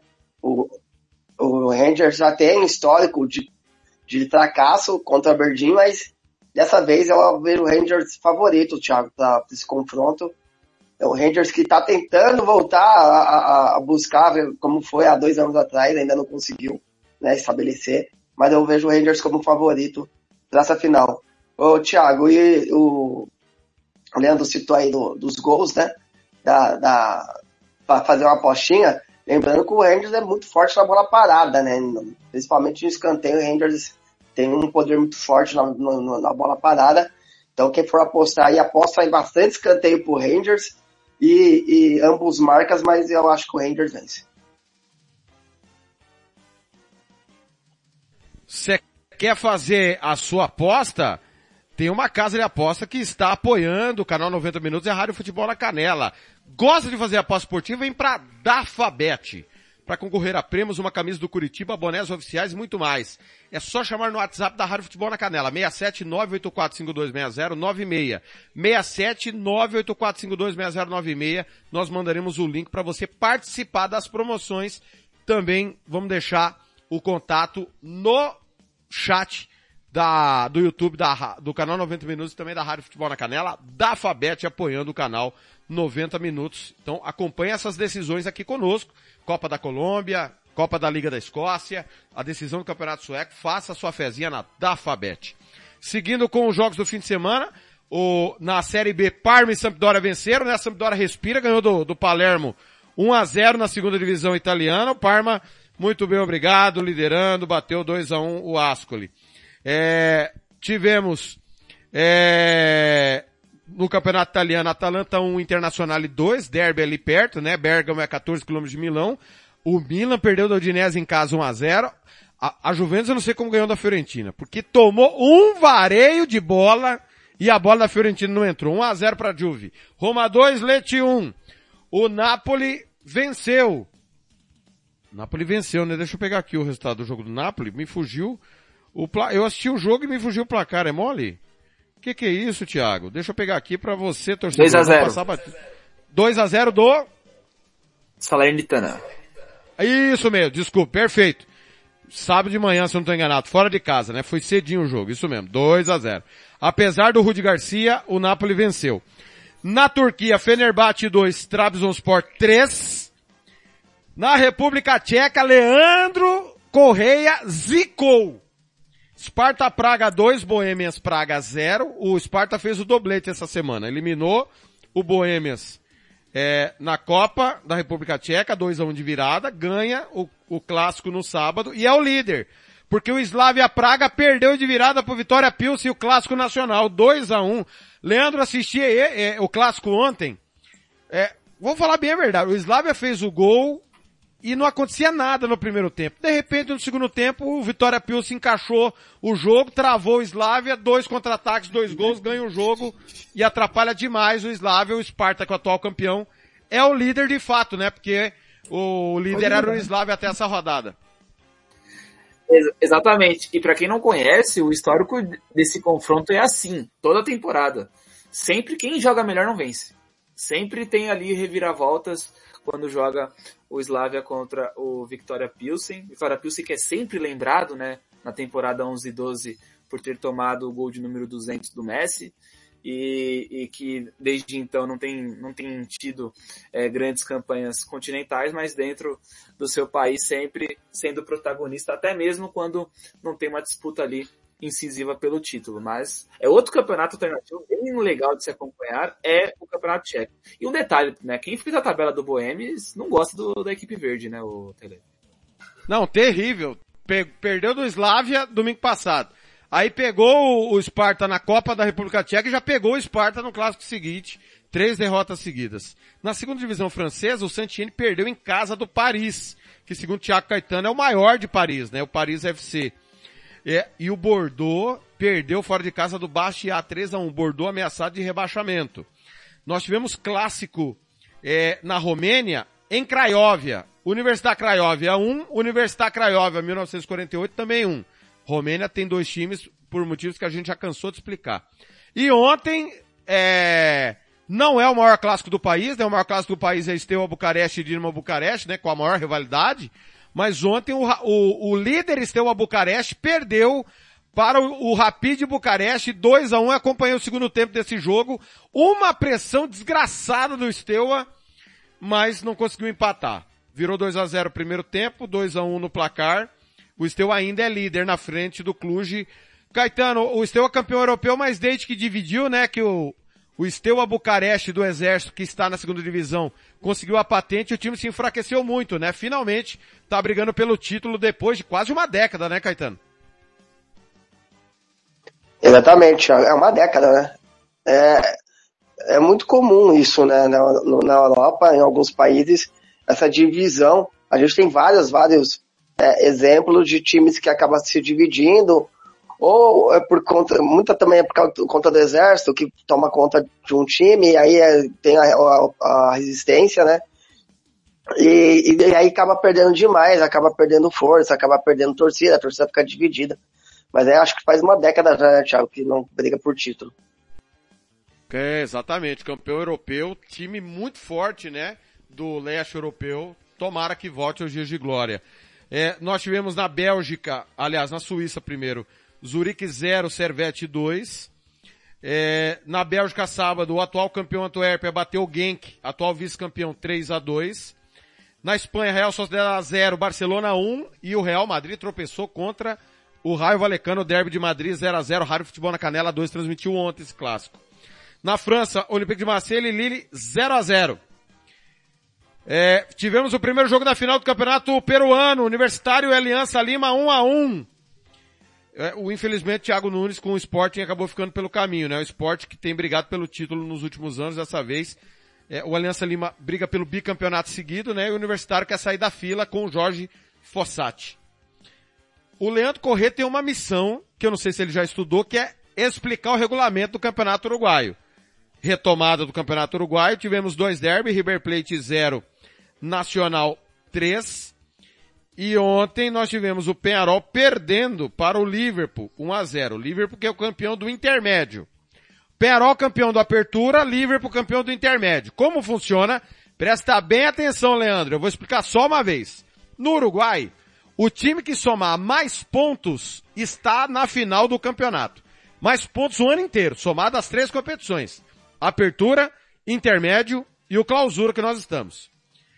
Ele vai pegar na final o vencedor da semifinal, que é disputado entre o campeão do Apertura e o campeão do Clausura. O campeão do intermédio só tem os pontos pro ano e vaga na Copa Sul-Americana. É o caso do Liverpool. Se o campeão do Apertura ou do Clausura for o time que mais pontuou, não tem semifinal. É final direta contra o outro time que ganhou ou Apertura ou Clausura. Você entendeu, Leandro? Entendi. Porém, acho bizarro. Não, isso, é- ah, ô, É regularidade, Caetano, né? ô Caetano, Só- ele, descobriu, a- ele descobriu a pólvora, né? Achar bizarro, né, Caetano? Não, é complicado, cara. Eu- quando a gente começou a estudar o regulamento, deu um nó na minha cabeça. É regularidade. É, Mas tem um fato, né? O time que marcou mais pontos durante a temporada, ele pode ser não, não ser campeão de nada, porque vai somando pontos. É, só para dar um exemplo, para ficar fácil assim para a pessoa entender. Faz conta que, vamos citar aqui o, o Corinthians, ele disputa o Paulista, a Copa do Brasil e o Brasileiro. Ele- e todos os campeonatos de pontos corridos, ele vai marcando ponto.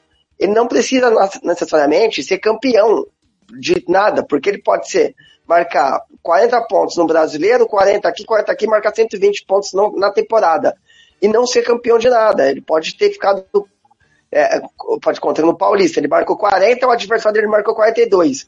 E depois o adversário dele não marcou mais ponto. O adversário dele no ano marcou só 42 pontos. E ele continua somando. 42 pontos daria o título pro adversário, correto? E ele fica com 40, mas aí no outro campeonato ele marcou mais 40 e no outro mais 40. Então, afinal de contas, ele pode chegar numa final, perder a final e marcar mais pontos o tempo todo e não ser campeão de nada. Exa- Exatamente. É um negócio de maluco, Campeonato Uruguaio, olha, os caras deram aula de, de complicação. É, não, É, é com uma criatividade absurda, né, cara? não, olha, o cara que fez esse regulamento não tem mulher, não é possível, cara. Pra pensar um regulamento desse, não é possível, cara. Não, não pode, cara. O cara com a mulher em casa, ele não faz um negócio desse, cara. Nunca, nunca. Não, não faz. Quem vai ser campeão peruano, Leandro? Universitário ou Aliança? Lembrando que o jogo agora é na casa do Aliança. Ah, Aliança Lima. O- Nós tivemos o, nós tivemos o clássico é, costarriquenho Deportivo Saprissa 1, Alajuelense 0. Campeonato costarriquenho também é outro, né? O time que é, é, é, classificam quatro para a semifinal. O time que somou mais pontos na primeira fase já tá na final. Se ele não chegar na final, se ele não ganhar o campeonato, ele vai ter uma segunda chance de ganhar o campeonato. Ô Caetano, é uma outra coisa bizarra, né? Então passa os quatro primeiros, o primeiro pega o quarto, o segundo pega o terceiro. Se o primeiro colocado não ganhar esse mata-mata, ele vai pegar na superfinal o campeão desse mata-mata para tentar ser campeão pela segunda vez. É um negócio de maluco também, Costa Rica, hein, Caetano?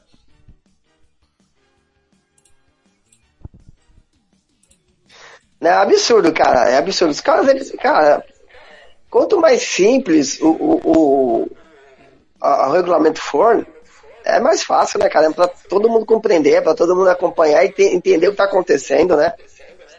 É, uma- é absurdo. É, oi. Fala pra mim, eu sei que eu não poderia passar o programa sem perguntar pra você, porque é o campeonato seu favorito na América do Sul. Quem vai levar o Peruzão 2023? Universitário ou Aliança Lima?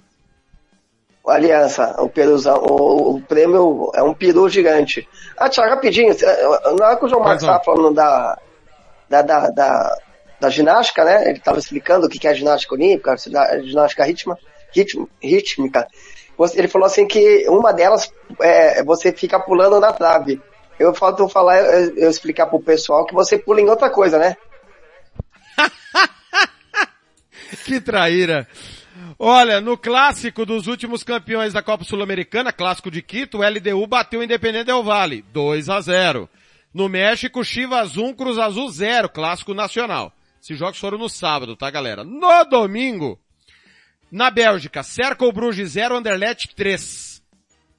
Ah, eu falei que o Parma tinha ganho do Ascoli, mentira, foi do Sul de Tirol, 2 a 0. Sul de Tirol que caiu no playoff, né, do ano passado, quase subiu. Na Noruega, Rosenborg 3, Molde 1. Ninguém tá brigando pelo título, né? É um negócio de maluco aqui, os dois maiores da, os rivais noruegueses, péssimas campanhas. É, na Moldávia, Sheriff 2, Milsami 1, maior clássico do país. Em Portugal tivemos, olha que jogo nós tivemos na segunda divisão. União de Leiria 4, Marítimo 3. Marítimo que é da Ilha da Madeira e União Leiria que foi o, o time que o Elton foi depois que ele saiu do Vasco. Muita gente não lembra, né? Elton foi pro Porto depois de passar pela União de Leiria. É, no Chipre, AEK Larnaca 0 apoia o 3. Na Albânia, Skanderban e Tirana 1 a 1. Na Rússia, Lokomotiv Moscou 1, Spartak Moscou 1. Voltando para a Bélgica, né, que eu já tinha dito que o Cercle Bruges bateu, perdeu do Anderlecht 3 a 0. O San Gilois bateu o Bruges 2 a 1. O Bruges que tirou o título do San Gilois na última temporada, né? Terceira temporada seguida, Caetano, que o San Gilois lidera e você zica. Terceira.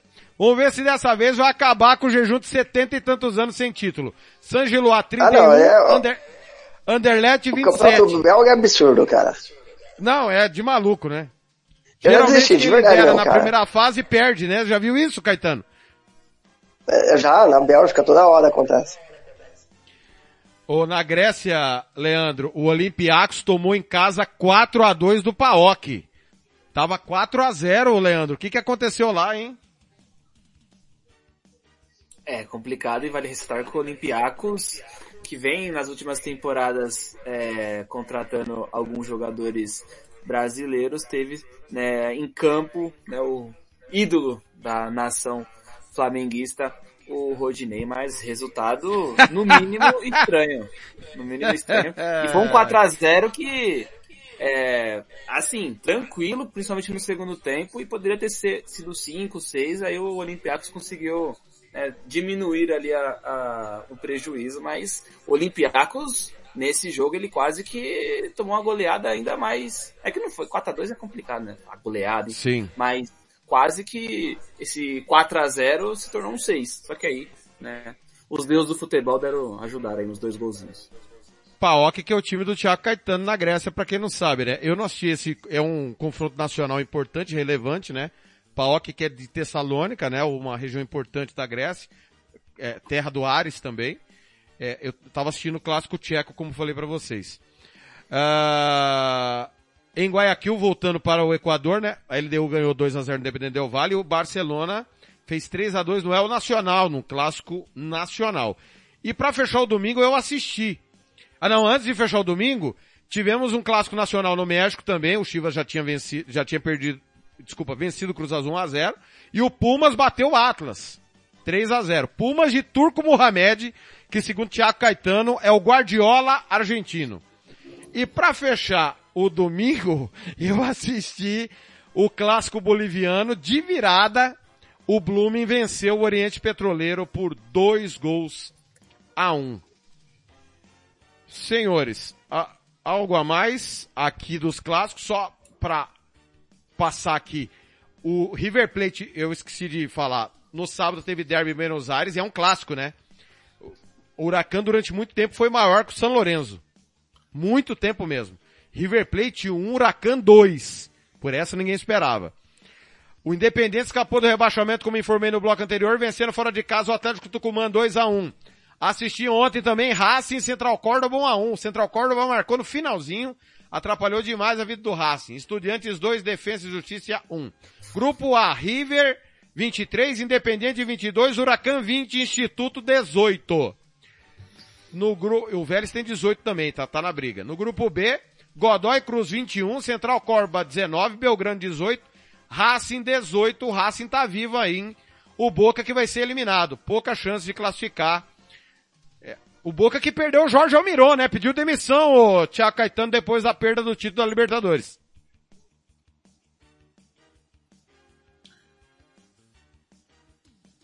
É, Thiago, se for ver, não- ele não faz um grande trabalho, né? A final da Libertadores acaba maquiando, mas nos últimos 10 jogos o Boca venceu apenas um. Então, assim, é uma situação bem complicada, deve ter outras questões também, né? A gente não sabe o que, que aconteceu, mas ele pediu demissão. Mas é, é, também tem a questão do, do desempenho, é óbvio, né? Chegar uma final, chegar uma final de Libertadores acaba mudando um pouquinho o cenário, mas os resultados na Argentina não são bons e na Libertadores chegou muito mais pela base da, da força, da camisa, da raça, da en- entrega do que por méritos é, esportivos. né? Senhores, vamos lá. Nós já estamos eh, duas horas de programa, hein? Passou voando, eu nem vi. Eu nem vi.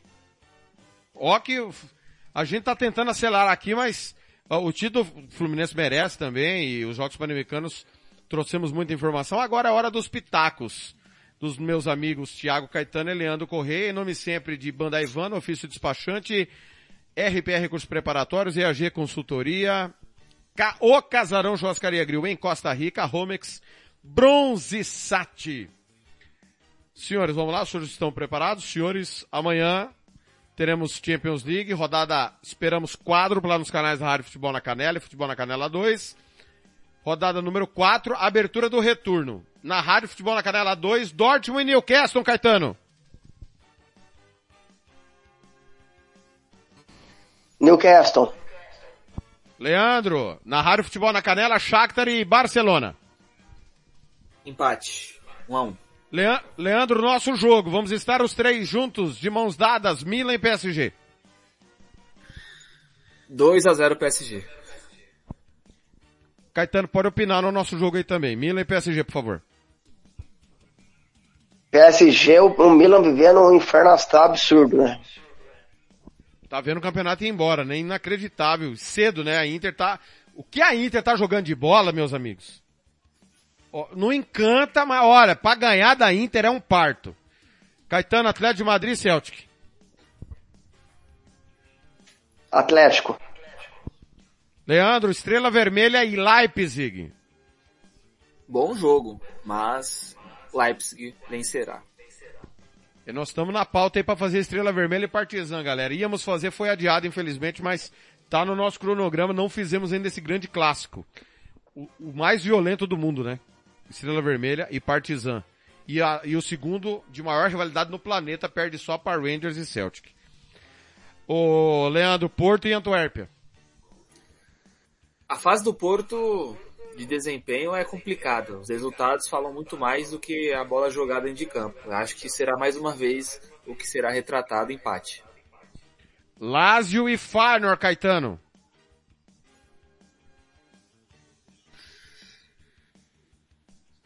Feyenoord, eu não confio na Lazio nem a pau. Caetano, o jogo da Rádio Futebol na Canela, em rede, amanhã nós vamos estar com a rede dividida, Manchester City e Young Boys. City, o City vai ter muita dificuldade, uma preguiça e ainda ganha de 3 a 0 Leandro, Napoli e União Berlim, o Napoli sem treinador e União Berlim numa draga desgraçada.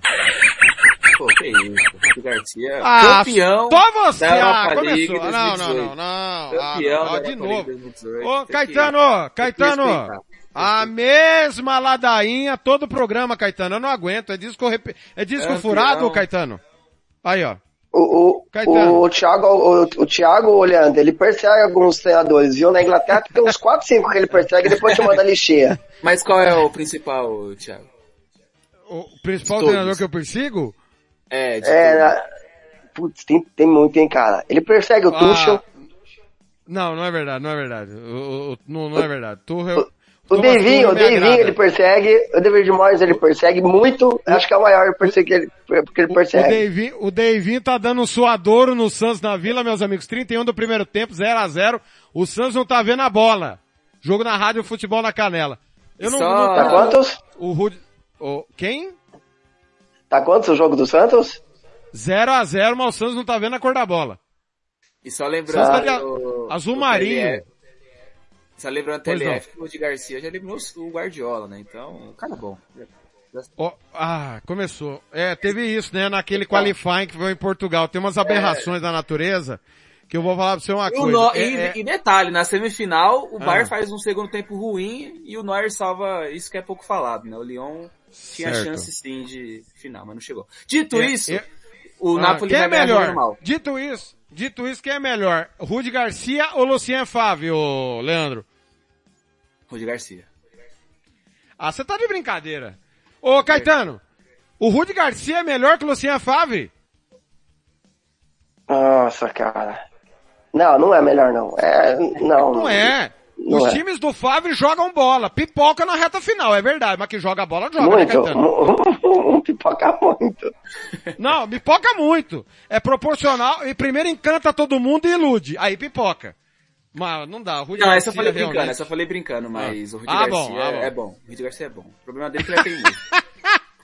Mas Quem dito ganhar, isso, Napoli vai jogar Ah. mal e vai, e vai vencer. A fase do União Ah. Berlim, o, o, Ah. o Thiago Caetano usou o termo é, inferno astral. A temporada Hum. do União Berlim é uma temporada extremamente caótica e, na minha opinião, as chances de rebaixamento são muito reais. Concordo. Ô, ô, Leandro, Real Sociedade, que é um pecado a Real Sociedade ter perdido do Barcelona sábado. Jogo que a gente não transmitiu porque estávamos na final da Libertadores. Real Sociedade perdeu 1x0 do Barça e pega o Benfica que tá numa desgraça. Olha que fase do Benfica, embora tenha vencido no final de semana o Casapia 2x0. É bom jogo, outro jogo aí para ambos marcos, para quem gosta aí de uma fezinha, mas vejo empate. A Real Sociedade ela tá fazendo uma boa temporada, só que a Real Sociedade ela tem uns momentos ali de 10 minutos abaixo que sempre o adversário aproveita. É impressionante. Então por conta disso, acho que teremos empate aí entre Real Desliga, e né? Benfica. Isso. Incrível como desliga. Ô, Caetano, jogo nosso novamente, decisão, né? Arsenal e Sevilha no Emirates.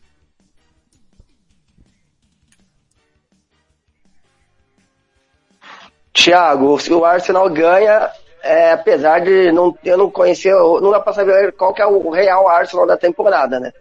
O time tá, tem derrapa- derrapado bastante, eu achei injusta a derrota pro Newcastle, né? Teve a questão da arbitragem que, que nem dizer o outro, né? E meteram a mão no Arsenal, mas eu acho que o Arsenal venceu o, o, o Sevilha dentro de casa. Ô, Leandro, você vai palpitar, mas me diga aí para que todos os outros, o que que Arsenal e Sevilha têm em comum, você sabe? O que, que eles têm em comum? Ah, ambos não têm Champions. Seria isso? que, que maldade, hein? Que maldade. o, o, o técnico mais perseguido da história desse programa por Thiago Caetano, o Nay Emery, depois que foi eliminado pelo Ah, PSG verdade, tomando, verdade. tomando seis do Barcelona, o, o Caetano falou que ele não servia nem para dirigir o RB que estava em, em Campinas na época. Ele acabou com o Nay Emery, que faz um grande trabalho no Aston Villa. Mas diga lá, quem ganha? É, pra mim dá, dá empate. E um detalhe o, do Naimeri, eu torço né, para o Arsenal. O nó tático que ele recebe do Sarri na final da Europa League 2019 é uma das coisas mais emblemáticas do Arsenal no século. Tem esse detalhezinho. Ah, do, outro do que outro que Leandro, que persegue, ti- Caetano. Não é só você, Que time que você Caetano. Aí, torce? tem mais um. Que time que você torce Ah. na, na Inglaterra, ô É, Leandro? Eu sou Não tem time. Não tem time pra torcer, não, Caetano. é, Não tem pra time pra começar, torcer. não tem time. Mas você já percebeu É. que o Leandro, é, os times que ele torce, ele nunca fala que vai ganhar o jogo? É, ele é do contra, exatamente. O Porto vai perder, o Arsenal não vai ganhar do Sevilla em casa, O Milan, o Milan vai perder. É. o Milan vai perder. Agora, agora vocês de ouvirão, meus amigos, a convicção de Thiago Caetano. Ouçam bem nesse palpite. Caetano, Bayern e Galatasaray. Você falou sábado quando eu passei o calendário de cada equipe. Vamos ver se você vai manter o que você falou sábado. Quem ganha? O Bayern, eu falei que o Bayern ia ganhar. Que, não, que mais o senhor falou? que mais o senhor falou? Apesar do Bayern ter tomado um calor na Turquia, mas o Bayern Ah. vai vencer. Vai vencer. Jogando em casa, deve ganhar o Ah. seu jogo sim. Eu não falei nada mais que isso, cara. O cara vai afinar agora, vai pipocar pro Galatasaray. O uniforme mais bonito o uniforme mais bonito do planeta é a do Galatasaray. Coisa linda. O, aliás, teve uma polêmica, né? Pitadinha histórica. Quando o Besiktas foi patrocinado pelo McDonald's, o McDonald's, para patrocinar o Besiktas, mudou as cores, né? Foi para preto e branco exatamente pela rivalidade. As cores do McDonald's são as cores do Galatasaray. Na Turquia, o futebol é visceral, né? É uma paixão assim espetacular. Teve esse lance quando houve esse patrocínio ao Besiktas, que é o meu time na Turquia, para quem não sabe, e ontem tomou a virada do Antalyaspor, inacreditável. O, agora eu quero ver o Leandro. Agora eu quero ver o Leandro. Copenhague e Manchester United. O senhor falou que o Manchester United está jogando nessa temporada, ô Leandro, como o Grêmio Barueri, na última participação no Campeonato Brasileiro. Quem vai ganhar esse jogo na Dinamarca? Pra mim vai dar empate. Pra mim vai dar empate. Olha aí, cara. Eu, e por mais Profeta que eu, do caos. E por mais que o Manchester United aí tenha é, demonstrado uma, né, até as entrevistas recentes aí do que, que se falam ali na diretoria do Manchester United é que o, tem o respaldo do Ten Hag, aí teve aí essa questão aí O positiva do professor está do sábado prestigiado. o- é, sempre prestigiado. A gente sabe, né? Que no Brasil, quando aparece alguém dizendo em prestígio, na primeira derrota cai. E para muitos, se, de- se fosse derrotado pro Fulham, no duelo contra o Copenhague já teria demissão. Mas tem ainda esse respaldo da vitória do Fulham. Mas esse time do United é um dos times mais estranhos. Ridículo. É, é, é estranho. Depois do Ferguson, que é um recorte mais, mais interessante para se fazer, porque história é complicado, mas no pós-Ferguson, esse é um dos Manchester United, não vou dizer que pior, porque teve, teve, teve, teve ruim. mas- Ah, do Solskjaer é ruim, hein? É, então. É complicado É. falar que esse é o pior. Mas que esse é o mais esquisito pra mim é. Até o do David Moyes de- em 2014, que era muito esquisito, esse consegue David. Moyes que o Thiago persegue, só pra registrar. Toda vez que Ah, fala não. dele. Ah, não, mas esse, toda vez que esse Leandro, TLF tem razão. Esse Ah. TLF tem razão, eu também percebo. Leandro, toda vez que você citar o David Moyes, você Ah, tem que falar que ele persegue. Você persegue ele sim. pelo amor de Deus, né, Caetano? O, David, com, to- Ele- o com David todo respeito ao Everton, o Everton é gigante, né? Mas o Everton era o máximo pro David Moyes, pô. Não dava pra ele sair do Everton pro Manchester United, Caetano, com todo respeito. Mas você persegue. Ainda Mas tem mais, eu, eu vou lembrar aqui, aos poucos eu vou falando, mas tem mais que ele persegue. Rafa Benítez O ele Cai- persegue. Não, o Rafa Benítez foi, foi técnico só num clube, depois ele desapareceu. O, o Caetano, PSV e Lans, que jogo teremos na Holanda? É, é que não dá pra deixar de fazer Arsenal e Sevilha, né? Mas PSV e Lans é atrelado, né? É outra decisão simultânea, Caetano. É, mas o PSV vence esse jogo. O Lance só fez contra o Arsenal, só. Um jogo improvável, venceu, mas a PSV vence. Leandro, Real Ah, Madrid e Braga. ah, ah, Thiago, Ah. rapidinho. Uma diquinha, lá, pra quem for apostar lá na Dafabet lá, esse jogo aí os dois marcam, tá? Ambas marcam, boa. Leandro, Ra é, Rafa, Real e Braga.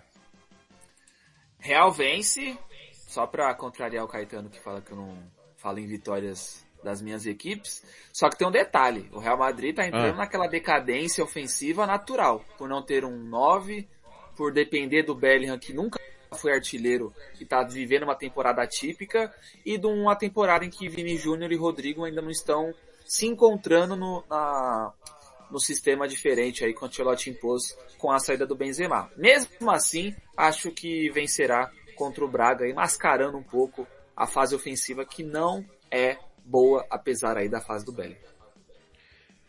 É, pra fechar, Leandro, Salzburg Internacional. Mantendo a boa fase, a Inter vence e um detalhe, pra mim a melhor dupla de ataque nesse início de temporada que mais me agrada é da Inter, que é Churran e Lautaro. Impressionante o quanto um completa o outro e acho que eles né, brilharão um gol cada. O tio Han, Leandro, com o TLF, quando ele tava no Mönchengladbach, o, o TLF falou assim que ele só tava jogando porque o pai dele foi campeão do mundo com a França. que mentira. Então, que mentira. é, então um colega meu que falava que o Cliver só jogava na Roma porque o pai dele era o, o grande Patrick Cliver. Então essa referência aí me recordou isso. Passar os tem jogos da. Europa, os meninos vão opinar na quarta-feira, tá, pessoal? Tanto Liga Europa quanto Conference, o palpite na quarta no apito final. Ajax e Brighton, Lask e San Gilois, Maccabi Haifa e Vila Real, Karabag e Leverkusen, Rennes e Panathinaikos, Servette e Sheriff, Slavia Praga e Roma, Toulouse e Liverpool, AEK, Atenas e Olympique de Marseille. Jogo nosso, hein? Esse aqui.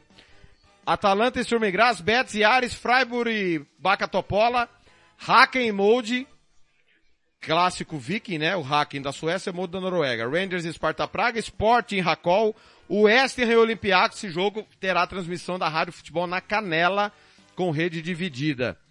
Ah, na Conference League, é, os jogos que teremos nesta quarta rodada também, retorno também, tá pessoal? Lembrando que na Liga Europa, o, o campeão de cada grupo já vai para as oitavas, o segundo colocado pega quem vem da Champions, o terceiro da Champions. Na Conference, o campeão de cada grupo vai para as oitavas, o segundo colocado pega quem vem da Liga Europa. Astani Balcani, Besiktas e Bodo Glint, Kukarit Fiorentina, Ferencváros e Genk, Helsinki Frankfurt, Lerge Ziriginski, Nordjezan Spartak Trnava, PAOK e Aberdeen, Vitória Pilsen Dinamo Zagreb, Aston Villa e Azel Kimar, Breidablik e Ghent, Bruges Lugano, Ludogorets e Fenerbahçe. Esse jogo tá na pauta nossa, tá na nossa grade Ludogorets e Fenerbahçe, pessoal. Ah, é, eu acho que eu informei errado, Olympiacos e West não vai entrar não. Vai entrar a Conference, Ludogorets e Fenerbahçe. Olimp... Bom jogo, inclusive, né? Olympic de Klaksvik, Slovan Bratislava Lille, Zória e Maccabi Tel Aviv. Caetano, ufa! Duas horas e dez de programa. Seu destaque final, Caetano.